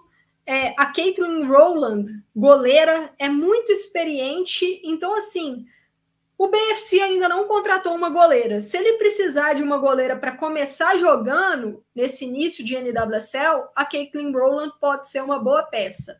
A Meredith Speck, ela está recuperando de lesão, mas é uma jogadora bastante antiga na liga, canhota. Ela é uma meio-campista versátil. Se precisar de jogar na lateral esquerda, ela joga. Se precisar de jogar aberta no meio, ela joga. Mas normalmente é meia central. Pode ser também aqui um foco se o foco for o ataque, aí eu acho que a Tyler Lucy pode ser um nome. Não é uma grande jogadora em termos técnicos, mas em termos táticos, ela pode sim cumprir uma boa função. É, foi uma peça importante para o Courage nessa temporada, né? Ela chegou por meio de troca para o North Carolina Courage nessa temporada 2023. Então, eu acho que se o BFC estiver olhando ali para o ataque, para uma jogadora com mais vivência na NWSL, a Lucy pode ser sim um nome. Mas assim, não é uma super lista também de super nomes para poder é, para serem selecionadas, né? Thaís falando aqui que a Lucy é operária da bola, é operária da bola. É, o, o Courage, novamente, apenas pelo BFC, apenas o BFC que pode. O Vitor Hugo falou que ia de Fuca Nagano. Por que, que eu não acho uma boa ideia ir de Fuca Nagano? Porque a Fuca Nagano aqui não é, no caso, a jogadora. São os playing rights da Fuca Nagano, os direitos para jogar na NWSL. Hoje a Fuca Nagano é jogadora do Liverpool. Ela foi negociada pelo Courage com o Liverpool né? Então, ela já tem um contrato lá com o Liverpool, um contrato mais longo. E aí, quando esse contrato dela com o Liverpool acabar, ela pode renovar com o Liverpool ou ir para qualquer outro clube. Se ela optar por ir pela NWSL, aí sim ela pertence ao Courage, por exemplo. Então, não é uma certeza do, do Courage ter a jogadora, ele só tem o direito ali de, vamos dizer assim, uma preferência se ela voltar a jogar na NWSL. Então, eu não acho que, que seria é, ideal selecioná-la, porque você não sabe se ela vai voltar para a NWSL, né? Então, talvez seria perder uma escolha nesse caso. Aí, agora vamos para o próximo time, que é o Owell Rain. O Rain, ele pode perder jogadoras tanto para o Utah Royals quanto para o BFC, ele não tem nenhuma proteção desses times. A opção aqui de proteger foi Bethany Balser, Alana, Bethany Balser atacante, Alana Cook zagueira, Cláudia Dickey goleira, o que para mim indica que a Dickey será a goleira titular do time na temporada 2024, né? Ela que se tornou titular do Owell Rain depois da Fallon Tullis Joyce ter sido negociada com o Manchester United. Sofia Huerta, lateral direita, Jordan Reiteman, atacante, Verônica Latsko, atacante, Phoebe McClernand, defensora, Queen, meio-campista, Olivia van der Yacht, meio-campista. Essas são as jogadoras protegidas do Rain. E aqui é um, é um caso interessante. Por que, que o Rain é um caso interessante? Porque Lauren Barnes e Jess Fishlock estão desprotegidas e poderiam, é, poderiam ser jogadoras é, que se, serviriam de tentação para o Utah Royals ou para o BFC selecionar. E por que, que isso não deve acontecer? Porque tanto a Fishlock quanto a Barnes, elas estão indo basicamente para a última temporada da carreira. Elas renovaram o contrato com o Rain para o ano de 2024. Elas são jogadoras que estão no OL Rain desde a primeira temporada da NWSL que aconteceu no ano de 2023, 2020, 2013, desculpa. Elas são as famosas OGs, as jogadoras originais que estão na liga desde o primeiro ano de existência da NWSL e todos esses anos jogando pelo Rain. Então, se elas forem selecionadas ou pelo Royals ou pelo BFC, elas não vão jogar lá. Elas simplesmente vão falar: nós vamos aposentar. A gente não joga lá, a gente só joga pelo Rain. Então, assim, é meio que vai ser um acordo de. Tipo um acordo de cavalheiros, talvez seja o melhor termo aqui. Elas não vão ser selecionadas, né? E por isso o Rain deixou elas desprotegidas, porque o Rain não vê a possibilidade de perdê-las, não, não acha que é, tanto o BFC ou o Utah Royals vão ser audaciosos ao ponto de selecionar Jess Fishlock e Lauren Bartz. Quem eu acho que é interessante aqui dessa liga? A Elise Bennett, para quem estiver precisando de uma atacante. A Elise Bennett se destacou muito na sua temporada de caloura no Case Current e ela foi negociada para essa última temporada no Rain oscilou bastante, mas eu acho que é uma jogadora que tem potencial. Então, se eu fosse o BFC ou o Utah Royals, eu selecionaria a Elise Bennett. Outra opção aqui, Sam Hyatt, Samantha Hyatt. A Sam Hyatt ela foi por muito tempo titular da defesa do, do Rain ao lado da Alana Cook, mas ela perdeu um pouco de espaço nessa temporada 2023. A Laura Harvey optou por ter a Phoebe McClernand na lateral esquerda e por passar a Lauren Barnes para a zaga. Então a Sam, Sam Hyatt perdeu espaço, mas ela também andou falhando. Então, assim, não, não foi de, de todo absurdo ela ter perdido espaço. Mas é uma boa defensora, é uma boa zagueira. Então, quem estiver olhando aí para uma zagueira, ou o BFC, ou o Utah Royals, eu acho que seria uma, uma peça interessante. Quem estiver olhando para o futuro e não tiver problema em não ter a atleta pelos primeiros seis meses do ano, talvez a Luane aqui seja interessante. Porque a Luane vem se destacando muito no Madrid CFF. Ela é uma das melhores jogadoras do time. Para quem acompanha o Estação PFF, né, o podcast aqui do Planeta Futebol Feminino, meu e da Thais Viviane, a gente, todo episódio, basicamente, a gente fala da Luane, uma das melhores jogadoras do Madrid, ao lado da Rachel Kundananji. Então, seria também uma seleção interessante. Só que a questão da Luane aqui, acho que envolve também, talvez olhar com a atleta, porque o período da Luane no Rain, ela chegou no Rain no início de 2023 e acabou não jogando nenhuma partida. Eu acho que a adaptação é que foi que pegou para a Luane, né? O idioma, né? O idioma pegou, acho que a transição para uma liga muito física, eu acho que isso tudo fez um pouco de diferença para que a Luane tivesse de, é, dificuldade de encontrar o espaço dela no Rain. E também a concorrência não era fácil. Né? O Rain tem ali uma concorrência grande para essa parte ofensiva. Então, para a Luane, esse empréstimo para o Madrid CFF está sendo um espetáculo. Caso ela volte para a NWSL, pode ser sim uma das contratações ideais ali. Aí é ver se BFC ou se Utah Royals vão querer correr esse risco, né? De pegar os direitos aí de uma jogadora que está emprestada em outro lugar, mas é uma possibilidade. Então aqui eu acho que essas três jogadoras seriam as que eu pensaria: a Elise Bennett, a Sen Hyatt e a Luane.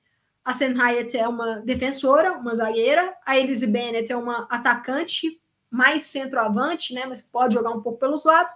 E a Luane é uma ponta. E aí, ali, curioso, estava vendo aqui a discussão de vocês no chat, da Thaís, também é, do Bruno, sobre a Wambach. Sim, a Wambach ainda tem os direitos dela ligados ao Rain e às loucuras aí da, da NWSL. Vamos passar então para o próximo time. O Rain, novamente, ele pode ter atletas selecionadas tanto pelo BFC quanto pelo Utah Royals. Agora, Racing Louisville. O Racing tem uma proteção parcial. O Racing só pode ter jogadoras selecionadas pelo Utah Royals. O Racing já negociou com o BFC, então ele não perde nenhuma atleta pelo BFC. Quem está protegida? A Ari Borges, meio-campista brasileira, Kirsten Davis, atacante, Savannah Demelo, meio-campista, Abby Urseg, zagueira, Jalen Howell, meio-campista, Katie Land, goleira, Lauren Millier tem jogado como defensora, como lateral direita, Carson Pickett, defensora, lateral esquerda, né? E Ellie Picuyança, a finlandesa, que pode jogar tanto na zaga quanto no meio-campo. E aqui é uma lista que tem aí, tem gente interessante nessa lista, porque eu confesso que, que foi a lista que mais me surpreendeu. E por que, que eu fiquei surpresa com essa lista do Racing? Porque o Racing deixou a Tembi Hatlana atacante da África do Sul desprotegida, o que para mim é um erro monstruoso. E se eu fosse o Utah Royal, seria a minha primeira seleção no draft de expansão de olhos fechados. A Ratlana seria a minha escolha. É o veneno da cobra aqui. É, para quem está acostumado aí com os jogos do Racing e também da África do Sul, ela comemora os gols dela fazendo uma uma pose lá é, de cobra tal, é bem, bem legal. É uma atacante muito boa, muito boa, que se destacou na Copa do Mundo, tem se destacado na seleção da África do Sul, se destacou pelo próprio Racing, é, pode atuar pelos lados do campo, pode atuar centralizada se for também a necessidade. Então, assim, para um time que está chegando na liga, ter uma atleta desse calibre internacional, eu acho que seria um grande reforço para o Utah Royals é, então vamos ver, vamos acompanhar para ver se o Utah Royals, por exemplo, escolhe a Tembe Ratlana. Outro nome que pode ser interessante é que o Xena Canu, A Uche, atacante nigeriana, outra jogadora excelente na minha visão, mas que teve um, uma a passagem dela pelo Racing é uma passagem de um pouco de oscilação. Acho que uma questão também de adaptação na liga. Ela teve muito destaque no Tigres do México. É, eu acho que pode ser uma boa seleção aqui também. A Uche é, pode jogar centralizada, pode jogar pelos lados do campo. Então, assim, se eu fosse o, o Utah Royals, o meu foco aqui seriam jogadoras de frente. E qual seria a minha outra possibilidade? Paige Monahan. Paige Monahan, jogadora que, que passou pelo Gotham, foi negociada com o Racing nessa temporada de 2023, então ela jogou 2023 pelo Racing. Ela é muito versátil, é, então ela pode jogar como ponta, ela pode jogar até como lateral. A gente já viu ela jogando como lateral.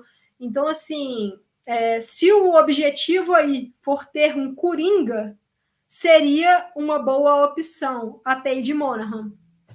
Aí, o que, que é o, o esquema aqui?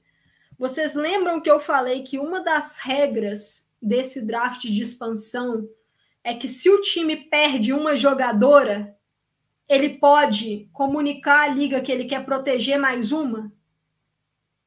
Eu acho que é o caso que vai acontecer aqui com o Racing Louisville.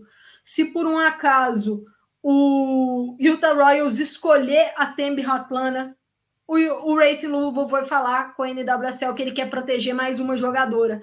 E aí eu acho que ele vai proteger a Canu. Eu acho que é isso que vai acontecer. Ele vai proteger a Canu se a Ratlana for escolhida e vice-versa se a Monahan for escolhida, talvez ele proteja também uma das duas, ou a Canu ou a Ratlana. Mas eu acho que vai acontecer. Se o Racing Louisville, quando ele perder uma jogadora, ele vai escolher proteger outra imediatamente, e eu acho que será uma dessas três.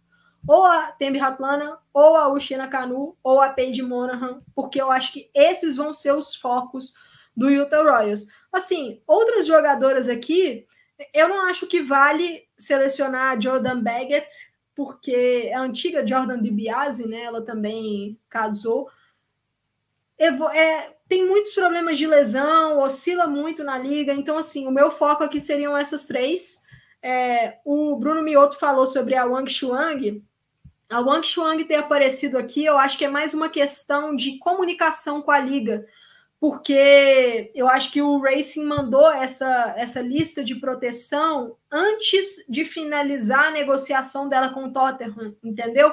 Então, acho que aqui, se fosse aparecer alguma coisa do Wang Chuang, talvez apareceria direitos, né, os playing rights, mas ela não pode ser selecionada aqui, porque ela já está negociada com o Tottenham da Inglaterra, vai jogar por lá. É, o Lucas Almeida fala aqui para ele, os nomes interessantes aqui seriam a Monahan e a Canu. Uma pergunta aqui da Gabriela Pinho. Ela pergunta: Amanda, você sabe se as jogadoras podem pedir para estar desprotegidas caso elas pensem em sair do clube? Acho que sim. Pode rolar sim essa questão. É uma coisa que tem acontecido muito na NWSL, principalmente com essa adição de novas equipes, são jogadoras que pedem para ser negociadas para voltar para casa, para voltar a jogar, por exemplo, perto de casa. Isso é muito comum. Por exemplo, o Orlando, as negociações do Orlando elas foram muito nesse sentido. A Michaela Clough, ela, ela estudou em BYU e ela, se não me engano, é de, de uma cidade do, de Utah. Então, é, foi um pedido dela essa negociação, imagino eu. O mesmo vale para Carly Nelson. Então, isso tem acontecido muito na liga. É, as jogadoras podem pedir. Agora, nem sempre vai acontecer, né? Isso aí, isso aí vai depender. E vale lembrar que o Racing Louisville também vai estar sob novo comando para o ano de 2024. Kim Bjorkgren não permanece e agora o time será comandado pela Bev Yanes, que era assistente técnica do time e agora foi efetivada para treinadora. O Racing só pode perder atletas pro Utah Royals. Passando aqui para o San Diego Wave, penúltimo clube que a gente vai falar, vamos à lista de protegidas. a professora Casey Stoney pode perder atletas tanto para o Utah Royals quanto, aliás, não, o San Diego Wave tem, o San Diego Wave tem proteção parcial. O San Diego Wave ele pode perder, só para confirmar aqui, ele só perde jogadoras pro pro Bay, eu acho. Só para confirmar aqui. O San Diego Wave, é, o San Diego Wave ele é protegido apenas pelo pelo Utah Royals, então só pode perder atletas para o FC protegidas Amir Ali, atacante. Dani Colaprico, meio-campista. Ebdal Kemper, zagueira. Naomi Gurma, zagueira. Taylor Korniak, meio-campista. Kristen McNabb, ou defensor ou meio-campista, joga nas duas. Alex Morgan, atacante. Jaden Shaw, meia atacante. Kaylin Sheridan, goleira.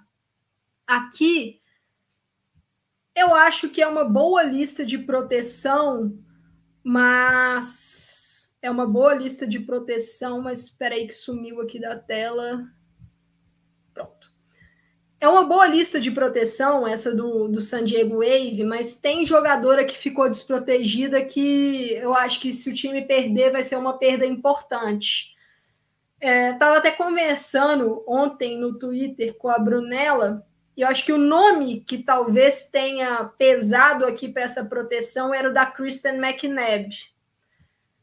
É uma defensora experiente, pode jogar na lateral esquerda, pode jogar de volante, pode jogar de zagueira. Então, acho que a opção da Case Stone de protegê-la foi correta. E aí acaba ficando livre Kyra Caruza, irlandesa, que chegou recentemente no time e já teve um bom impacto. Então, se alguém tiver precisando de atacante, no caso o, o BFC, né, que é o único time que pode selecionar do San Diego Wave, a Caruza pode ser uma boa opção aqui de seleção. Quem eu acho que pode ser boa opção aqui? Kelsey Turnbull. Ela é meia atacante, Pode jogar como meio-campista central, mas normalmente a gente costuma vê-la como uma meia ofensiva ou pelos lados do campo. Ela é ambidestra, bate muito bem escanteio. A gente vê a Turnbull batendo escanteio de esquerda e de direita, dependendo da opção da jogada.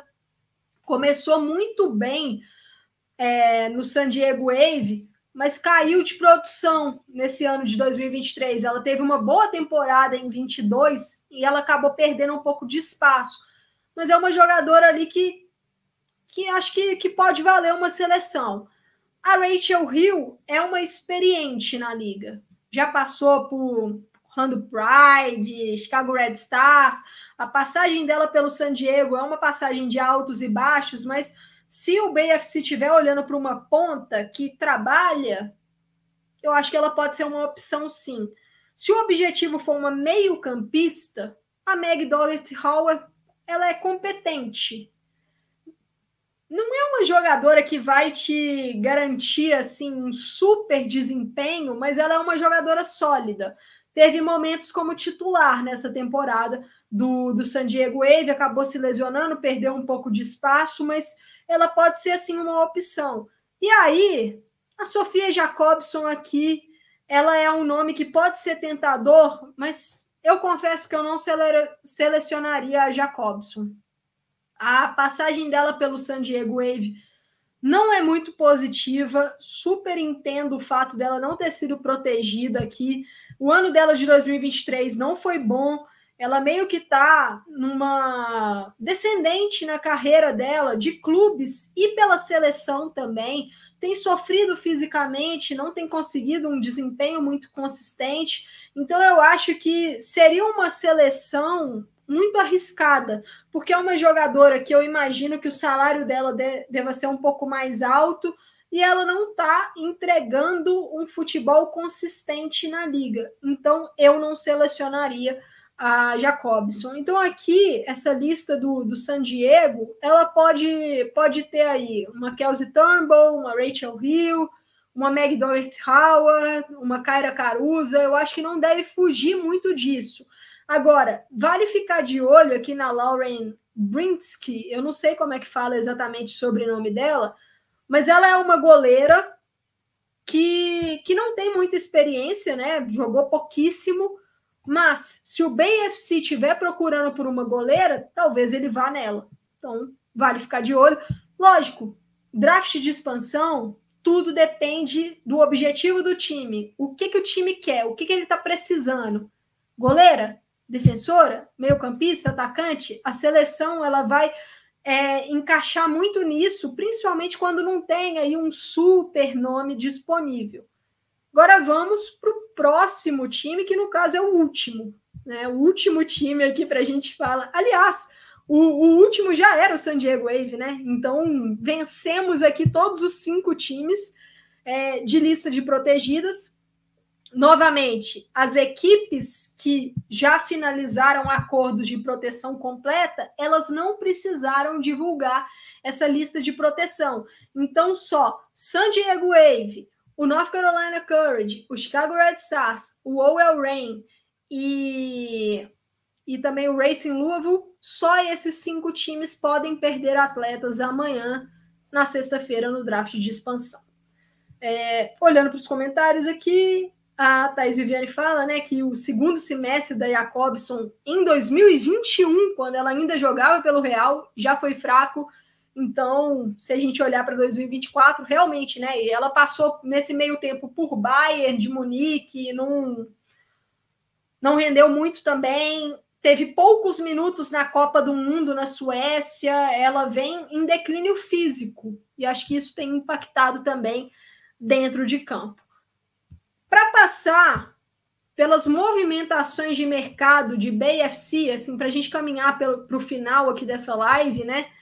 De BFC e Utah Royals, essas jogadoras que a gente está vendo aí na tela do BFC são jogadoras que vieram basicamente de trocas que a equipe fez até olhando para esse draft de expansão, né, que já fizeram trocas com as outras equipes. A Alex Loera é um desses casos. Eu gosto das movimentações que o BFC está fazendo pensando para defesa, porque são nomes sólidos para uma equipe que está chegando agora na liga. A Alex Loera é muito boa jogadora. Ela pode jogar na zaga, ou em dupla ou em trio de zaga, e ela pode jogar também como meio-campista. A temporada 2023 dela, pelo Casey Current, foi difícil porque ela passou por uma lesão importante, mas ela foi muito importante para o Casey naquela temporada que o time foi vice-campeão da NWSL, no caso 2022. Finaliza muito bem, bate bem na bola. Para mim é excepcional contratação aqui do, do BFC. Caprice Daidasco chegou na free agency, ela era agente livre. A Daidasco ela estava no Houston Dash, equipe da Andressa Alves, e ela não renovou com o Houston Dash, virou agente livre no mercado, e aí foi negociada, foi chegou né, para o BFC, lateral direita, muito boa, uma das melhores da liga. Dorian Bailey foi uma negociação de trade por proteção com o Washington Spirit. É uma jogadora muito versátil. A Bailey pode jogar no meio-campo, jogou na última temporada na lateral direita, então tô curiosa para ver o que, que vai acontecer aqui. O BFC que anunciou hoje a Angela Salem como, como assistente técnica, a Angela Salem, que era assistente técnica do Washington Spirit. Então, é uma negociação que eu imagino que já tem aí o dedo dela. A Emily Menges foi fez parte da negociação por proteção com o Portland Thorns. A Menges é uma zagueira.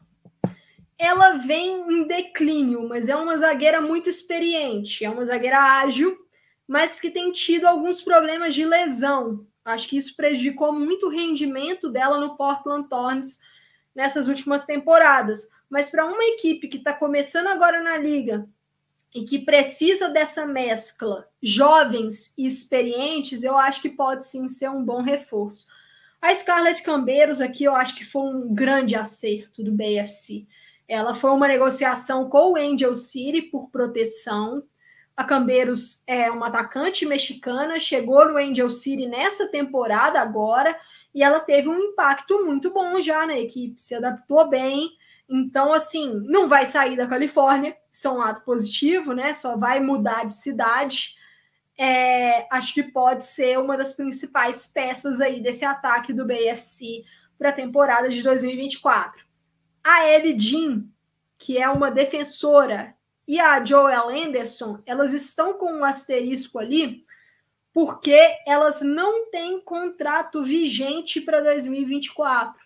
Elas agora pertencem ao BFC por questão de trades, né? A Ellie Jean foi uma troca envolvendo o Gotham e a Joel Anderson foi uma troca envolvendo o Houston Dash, todas essas trocas por proteção, mas agora o BFC precisa negociar o contrato com essas atletas ou negociar o direito delas com outras equipes. Há um rumor, esse rumor veio da Jenna Tonelli, jornalista estadunidense que cobre o Gotham, que a Jean está na mira do Racing Louisville. Então pode ser que o BFC negocie o direito dela com o Racing Louisville. Aí a gente vai ter que aguardar as cenas dos próximos capítulos. Utah Royals, as movimentações de mercado. Mandy Hot, goleira, estava no Gotham Carly Nelson, goleira, estava no Orlando Pride. Imagino que essas duas vão brigar por posição. É, são duas goleiras aí promissoras na liga, nenhuma delas consolidada, mas que tem aí um, um teto legal, acho que podem crescer. Então eu acho que o Utah Royals não vai focar numa goleira nesse draft de expansão. Kate Delfava, a melhor negociação para mim dessa dessa leva, dessas últimas levas, porque foi uma negociação do Utah Royals com o Casey Current. A Delfava é uma defensora que pode jogar no meio-campo também. Zagueira, mas tem jogado como lateral direita nas últimas temporadas, uma das melhores da liga.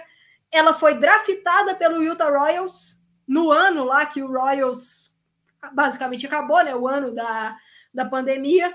E, e ela acabou indo para o Casey Current, né, com, junto com todas as jogadoras ex-Utah Royals. Então agora ela volta para o Utah e foi uma negociação para mim terrível do Casey, porque não, não apenas por perder a Delfava, mas além da Delfava, o Casey cedeu a escolha 4 do draft para o Utah. Então foi uma troca muito cara para o Casey Current a Delfava, para mim, tem potencial de ser titular onde ela quiser. Se é lateral, se é zaga, se é meio campo aqui. Kaylee Real foi a zagueira trocada com o San Diego Wave. Ela é uma zagueira sólida. Teve parcela importante na, nas duas temporadas do San Diego Wave na liga, então acho que já chega para ser titular. A Imani Dorsey chegou, é, esgotam, lateral, pode jogar na lateral esquerda, jogou pouco nessa última temporada. Eu não sei se foi por problema pessoal ou se foi por problema físico, mas é uma atleta que chegou a ser chamada para a seleção dos Estados Unidos né, durante a era Vlatko Andonovski, então é um bom movimento do Utah. Madison Pogart chega ali para jogar ou na lateral esquerda ou na ponta esquerda ex-San Diego Wave, ex-Portland Thorns, é uma jogadora experiente na liga, imagino que será uma atleta de elenco. A Michaela Clough veio do Orlando Pride, pode jogar ou como meio-campista central ou como meia armadora. Cameron Tucker veio do Houston Dash, não é uma jogadora que eu acho que fará muita diferença, acho que vai ser no máximo uma jogadora de elenco aqui para o Utah Royals.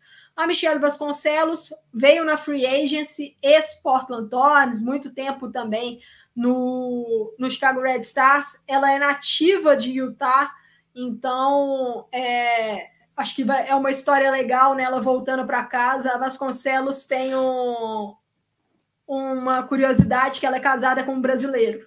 Então, ela tem uma filhinha e aí é bem legal ela com a, com a filhinha dela. Tivemos muitos momentos é, mostrados na época da bolha, né? Ela com a filhinha, acho que a filhinha dela chama Sky. É, muito bonitinha. A Hannah Bedford veio na troca com o Portland Thorns, atacante. Acho que vai ser jogadora de elenco aqui também. E aí, essas duas últimas que estão ali com o asterisco, Emily Gray e a Frank Taliaferri, jogadoras que vieram na troca com o North Carolina Courage, ainda não tem contrato para o ano de 2024, então o Royals precisa assinar com elas ainda. A Emily Gray está recuperando de grave lesão no joelho. Ela começou muito bem pelo Courage no ano passado. Então, se voltar bem da lesão, acho que pode ser uma adição promissora. A Frank Taliaferri oscila bastante, né? Então, uma jogadora de meio para frente. Vamos ver, vai depender se o time vai assinar com elas. Essa é a movimentação do Utah Royals. Esse é o elenco que vai ser treinado pela pela Amy Rodrigues, jogadora que tem aí muita história com a seleção dos Estados Unidos. Então a gente está caminhando aqui para a reta final dessa live. O próximo slide, que é uma curiosidade, né? Peguei esse tweet da professora Case Stoney ontem, criticando o draft de expansão. Ela compartilhou aí uma matéria do Equalizer, né? Porque é, o título da matéria é Todo mundo odeia o draft de expansão da NWSL. Será que a liga vai achar uma melhor solução antes de 2026, que é quando outras equipes vão entrar na liga? E realmente esse draft de expansão é um problema na minha visão. E é uma questão muito específica desses esportes estadunidenses. E assim, acho que o futebol já evoluiu. Então, acho que a NWSL vai precisar de encontrar mecanismos. Vamos ver se vai encontrar mecanismos para melhorar isso. Então, aproveitar aqui para pegar algumas perguntas que acabaram não sendo respondidas aí. No começo da live, o Vitor Hugo perguntou se no college existe alguma universidade tradicional que revela muitas jogadoras, tipo o Alabama e Notre Dame no college football que revela para a NFL. Olha, Vitor, UNC muito, revela muitas jogadoras, Tobin Heath, Crystal Dunn. Aí, se você for olhar para as inglesas, Alice, é, Alessia Russo, Lotte Rubenmoy, todo mundo passou pela UNC, que é a Universidade da Carolina do Norte. Stanford. Stanford tem, assim, é, na seleção dos Estados Unidos, Jenna Davidson, Naomi Gurma, Sophia Smith, Catarina Macario, todo mundo é de Stanford, Kristen Press, Kelly O'Hara, é, UCLA, é, UCLA é a Mills, St. Mills, é, Abdal Kemper, aí você tem Cal, Cal Bears, Alex Morgan, mas Cal perdeu um pouco nesses últimos anos. É, Santa Clara, Santa Clara revela bastante também. É, FSU, a FSU é a atual campeã agora, Jalen Howell, Aí, por exemplo, FSU, que a gente tem que ficar ligado daqui para frente, a Etiegine, a nigeriana, que parece que está acertada com a Juventus já. É, Jodie Brown, a eterna Jodie Brown da Jamaica. Desde que eu conheço a Jodie Brown, ela está em FSU. E isso foi basicamente na Copa do Mundo assim, de 2019, antes disso. Penn State revela muita gente também. Penn State revelou Ellie Krieger, se não me engano. Penn State revelou Sam recentemente. É, Virginia, UVA, né? Virginia, Emily Sonnet passou por Virginia. Hum, basicamente essas. A gente tem visto recentemente BYU, USC USC, quem saiu de USC recentemente, acho que foi a Savana de Mello, se não me engano. Mas são basicamente essas universidades, assim, lembrando de cara, assim, é, Thaís falando, assim, a Lucy Bronze passou por, por UNC na época da Tobin Heath. Na época da Tobin Heath, ela passou por UNC. É, UNC também, a fugiu aqui o nome oh, da O'Reilly. Heather O'Reilly passou por, por UNC. Crystal Dunn, assim, de, de cara, pensando rápido, eu acho que essas são as principais, Vitor.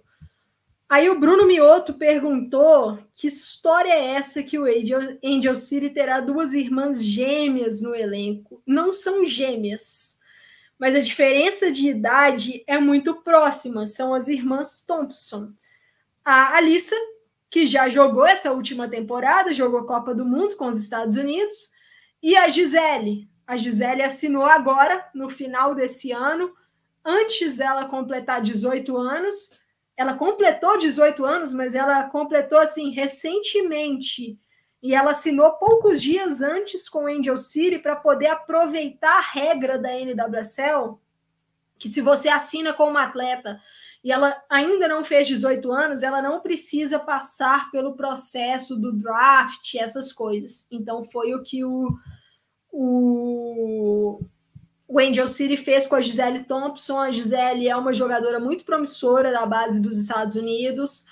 Lateral direita, enquanto a irmã é atacante, a Gisele é lateral direita.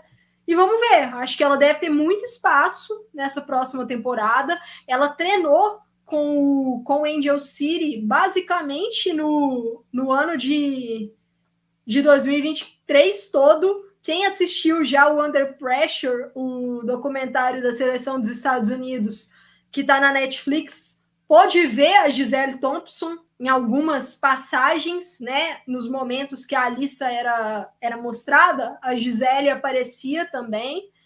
Então, é, eu acho que é uma boa contratação. Elas não são gêmeas, mas a diferença de idade é muito próxima. Aí aqui a Nai perguntou quem é a próxima promessa para ficar de olho nessa próxima temporada. Olha, tudo vai depender, Nai, de quem for para o draft. Né? Essa questão do draft, eu acho que a gente tem que ficar de olho quem vai é, se inscrever.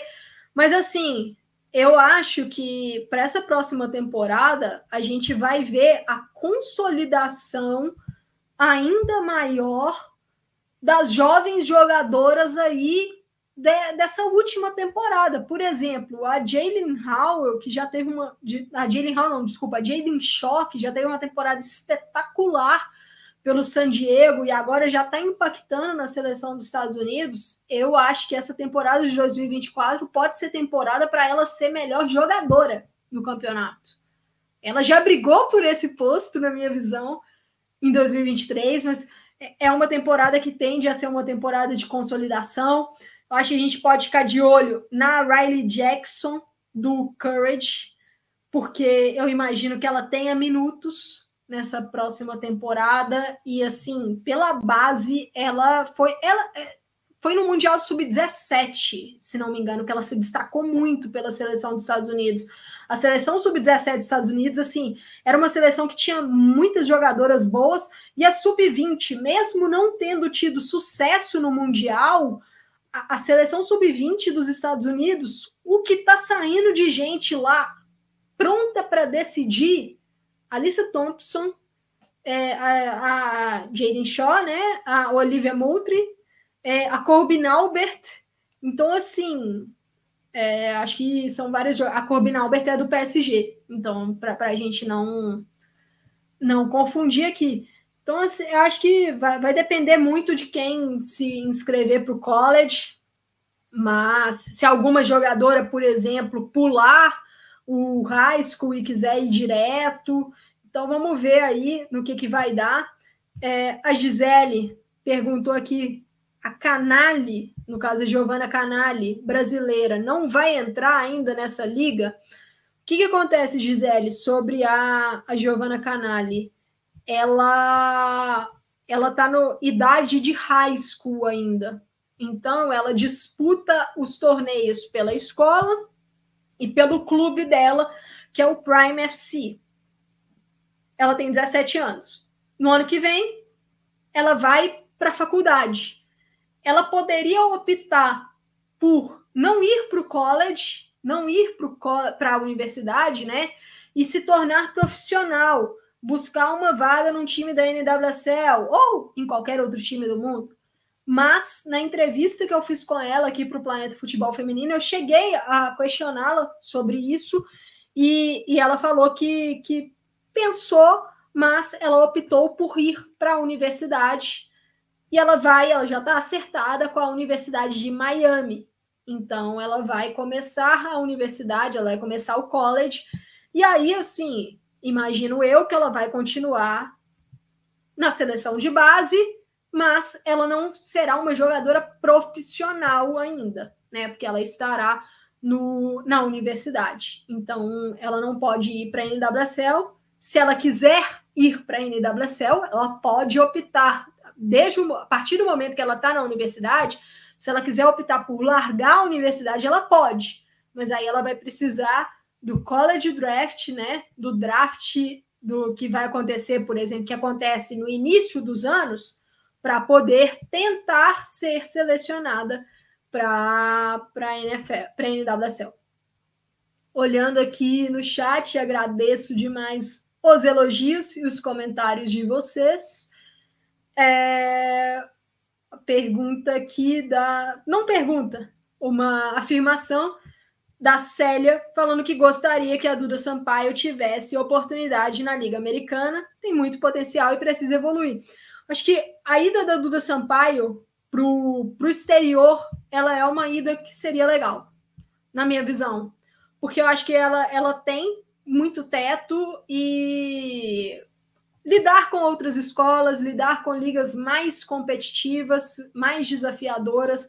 A NWSL, por exemplo, traria para Duda Sampaio um, um, um desafio físico e de intensidade.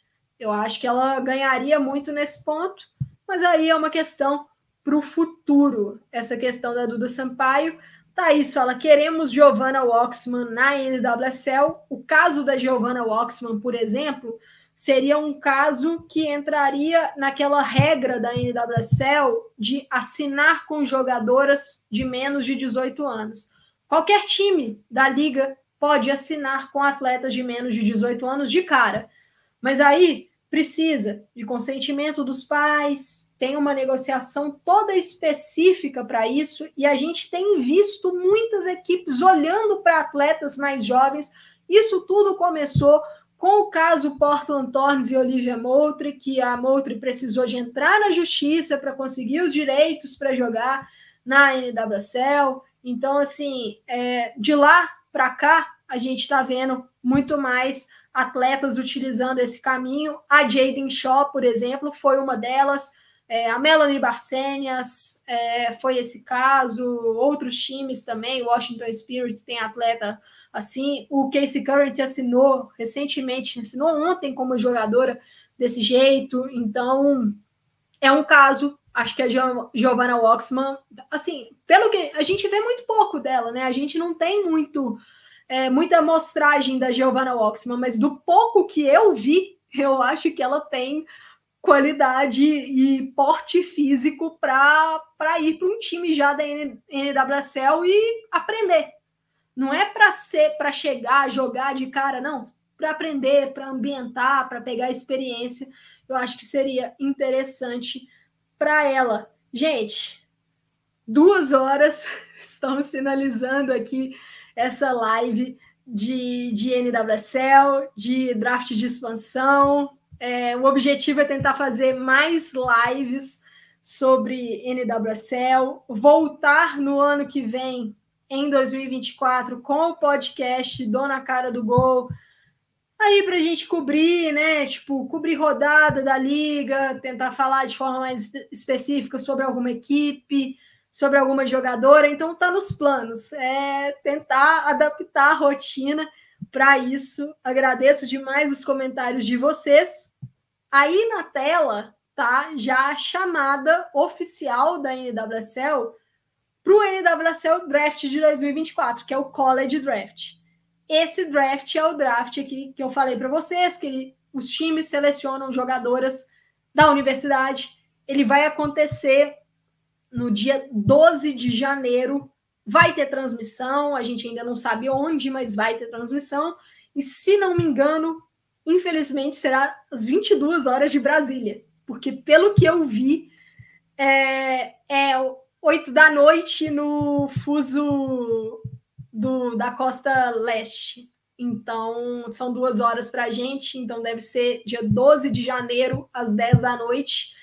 O draft de amanhã, que é o draft de expansão, ele sim é num horário um pouco melhor para a gente, 9 da noite, o draft de expansão. Amanhã, e aí a transmissão, como eu falei para vocês, será no site da NWSL. De novo, watch.nwslsoccer.com. Eu vou, vou ver se eu coloco ele aqui na tela para facilitar. É, watch. Eu coloquei no chat, mas mais para o começo da live, então para facilitar aqui vocês a ver o, o endereço. Tá aí na tela. Draft amanhã, draft de expansão, 21 horas de Brasília, nesse endereço, watch.nwslsoccer.com. Infelizmente, não vou conseguir fazer a cobertura ao vivo dele lá no Na Cara do Gol, mas, como eu falei, trago depois o que eu achei das seleções, das jogadoras, mais ou menos uma opinião pessoal, mas assim, é difícil prever, né? A gente precisa ver essas equipes jogando, são equipes que vão entrar na liga sob novo comando, vai ser o primeiro trabalho, por exemplo, da, da Amy Rodrigues no profissional, então a gente temos que ter paciência tanto com o BFC quanto com o Utah Royals. Para finalizar aqui, a Nai está perguntando se jovens promessas aqui do Brasil, como a Aline Gomes, por exemplo, receberam propostas de equipes dos Estados Unidos Olha, Nai, eu não tenho nenhuma informação oficial se a Aline Gomes recebeu proposta, mas eu sei que equipes dos Estados Unidos estavam de olho nela. Equipes estavam de olho na Aline Gomes. Não sei se fizeram proposta oficial, mas assim, é, o nome dela já já estava sendo falado na liga por mais de uma equipe. Mas assim, se, se teve proposta oficial, eu não sei é, os times da NWSL eles estão ampliando né, os mercados. A gente está vendo é, sul-americanas indo para lá. É, por exemplo, a Paulina Gramaglia, que se destacou muito em 2023 aqui no Red Bull Bragantino, ela pertence ao Houston Dash. É uma jogadora que está emprestada aqui no Red Bull Bragantino, mas ela pertence ao Houston Dash. É, as equipes estão explorando também bastante o mercado mexicano estão olhando mais para a Liga Mexicana. É, a NWSL é uma liga rica. A NWSL é uma liga que tem dinheiro. Então, as equipes estão conseguindo oferecer bons contratos e aí tem, tem buscado promessas, mas nem todas as promessas dão certo. Por quê? Porque são jovens jogadoras são jogadoras que precisam de adaptação. E aí acho que talvez o caso mais emblemático de uma jovem jogadora que não deu certo na NWSL, eu não sei o motivo, que eu acho que são vários fatores, é a Hayley Bugeia, a atacante de Malta. Ela passou pelo Orlando Pride, ela teve pouquíssimos minutos lá. Então eu não sei o que aconteceu com ela, se foi uma questão física, se foi uma questão de adaptação, se foi uma questão de encaixe, a gente não sabe o que aconteceu. E a Bugeia voltou para a Itália, né, agora. E então, assim, é uma liga que está de olho nas promessas, mas nem sempre é certeza de dar certo. Mas ficaremos acompanhando aí. Então, amanhã, draft de expansão, 21 horas, transmissão do watch.nwslsoccer.com. Agradecer a participação de vocês aqui nessa live. Foi muito legal a audiência, foi muito legal também as interações com o chat. Como eu estou sozinha aqui, nem sempre dá para poder puxar todas as mensagens, mas agradecer Bruno Mioto, João Lucas Nunes, João Paulo Vasconcelos, Ana Paula Pereira, Will, William Tobias, Eduardo Costa, Jackson Oliveira, o Vitor Hugo, Edson Silva, a Gisele, Gabriela Pinho, Lícia Silva, grande Thaís Viviane. Semana que vem tem estação, o episódio 41 do Estação PFF, que eu e Thaís gravamos ontem no YouTube, já está disponível. Então, quem ainda não viu, vê lá, a gente foi assim, um episódio que a gente tratou de muitos temas, então já está disponível. Manu Oliveira, Ana Cristina Viana, a Nai, Gisele de Assis, Maria Lúcia Foinha, Duda, é, João Lucas Nunes, a Gisele, João Carlos Lourenço, Regina, muito obrigada pela audiência, pessoal. Gisele de Assis, Gislene de Assis, é, agradeço demais. Lucas Almeida, o Magno Rodrigues também aqui. Anaílicia Silva, vários comentários. Agradeço todos os elogios, acompanhei aqui os elogios de vocês. Márcia Coelho, Wanda Coelho, Luiz Alberto, Rubens Júnior. É, muito obrigada pela audiência, pessoal. Vou tentar trazer mais conteúdos como esse aqui. Vamos ver. Vamos ver. E deixem aí nos comentários, nas redes sociais do Planeta Futebol Feminino. Pode deixar também na, na minha rede social. Se vocês querem alguma coisa específica aqui que a gente tenta trazer, Ana Vinagre aqui com a gente, Gabriela Pinho também. É, e lembrar, Planeta Futebol Feminino vai ter alguns conteúdos nessa nossa parte de férias. A gente ainda está planejando as gravações, mas alguns conteúdos específicos, tipo seleção brasileira, um balanço da temporada, Vamos falar sobre Suécia também, Copa Ouro. Então fiquem ligados nas nossas redes sociais que em algum momento aí desse dezembro, desse janeiro, as coisas vão saindo para vocês acompanharem. Célia Forgani aqui também, o Alberto Primo. Então, muito obrigada a todos pela audiência. O Matheus que chegou agora. Matheus, uma live longa. Se você quiser voltar depois para assistir, é, eu agradeço, mas muito obrigada a todos pelos comentários, pela audiência. Desejo aí uma ótima, um ótimo fim de noite nessa quinta-feira. E lembrando, o draft de expansão amanhã, dia 15 de dezembro, às 21 horas. Se quiser assistir, tá aí na tela. watch.nwslsoccer.com no Na Cara do Gol, tá aí na tela também, arroba, Twitter, arroba Na Cara do Gol, G-O-A-L eu devo trazer a cobertura depois. Não vou conseguir fazer a cobertura ao vivo, mas depois vai ter cobertura no Na Cara do Gol para a gente poder acompanhar essas escolhas, né? As principais escolhas aí. E agora, muito obrigada a todos pela audiência. Fica aí na tela as nossas redes sociais, as redes sociais do Planeta Futebol Feminino, as redes sociais também do Na Cara do Gol. Novamente, muito obrigada pela audiência. Uma boa noite a todos. Até a próxima.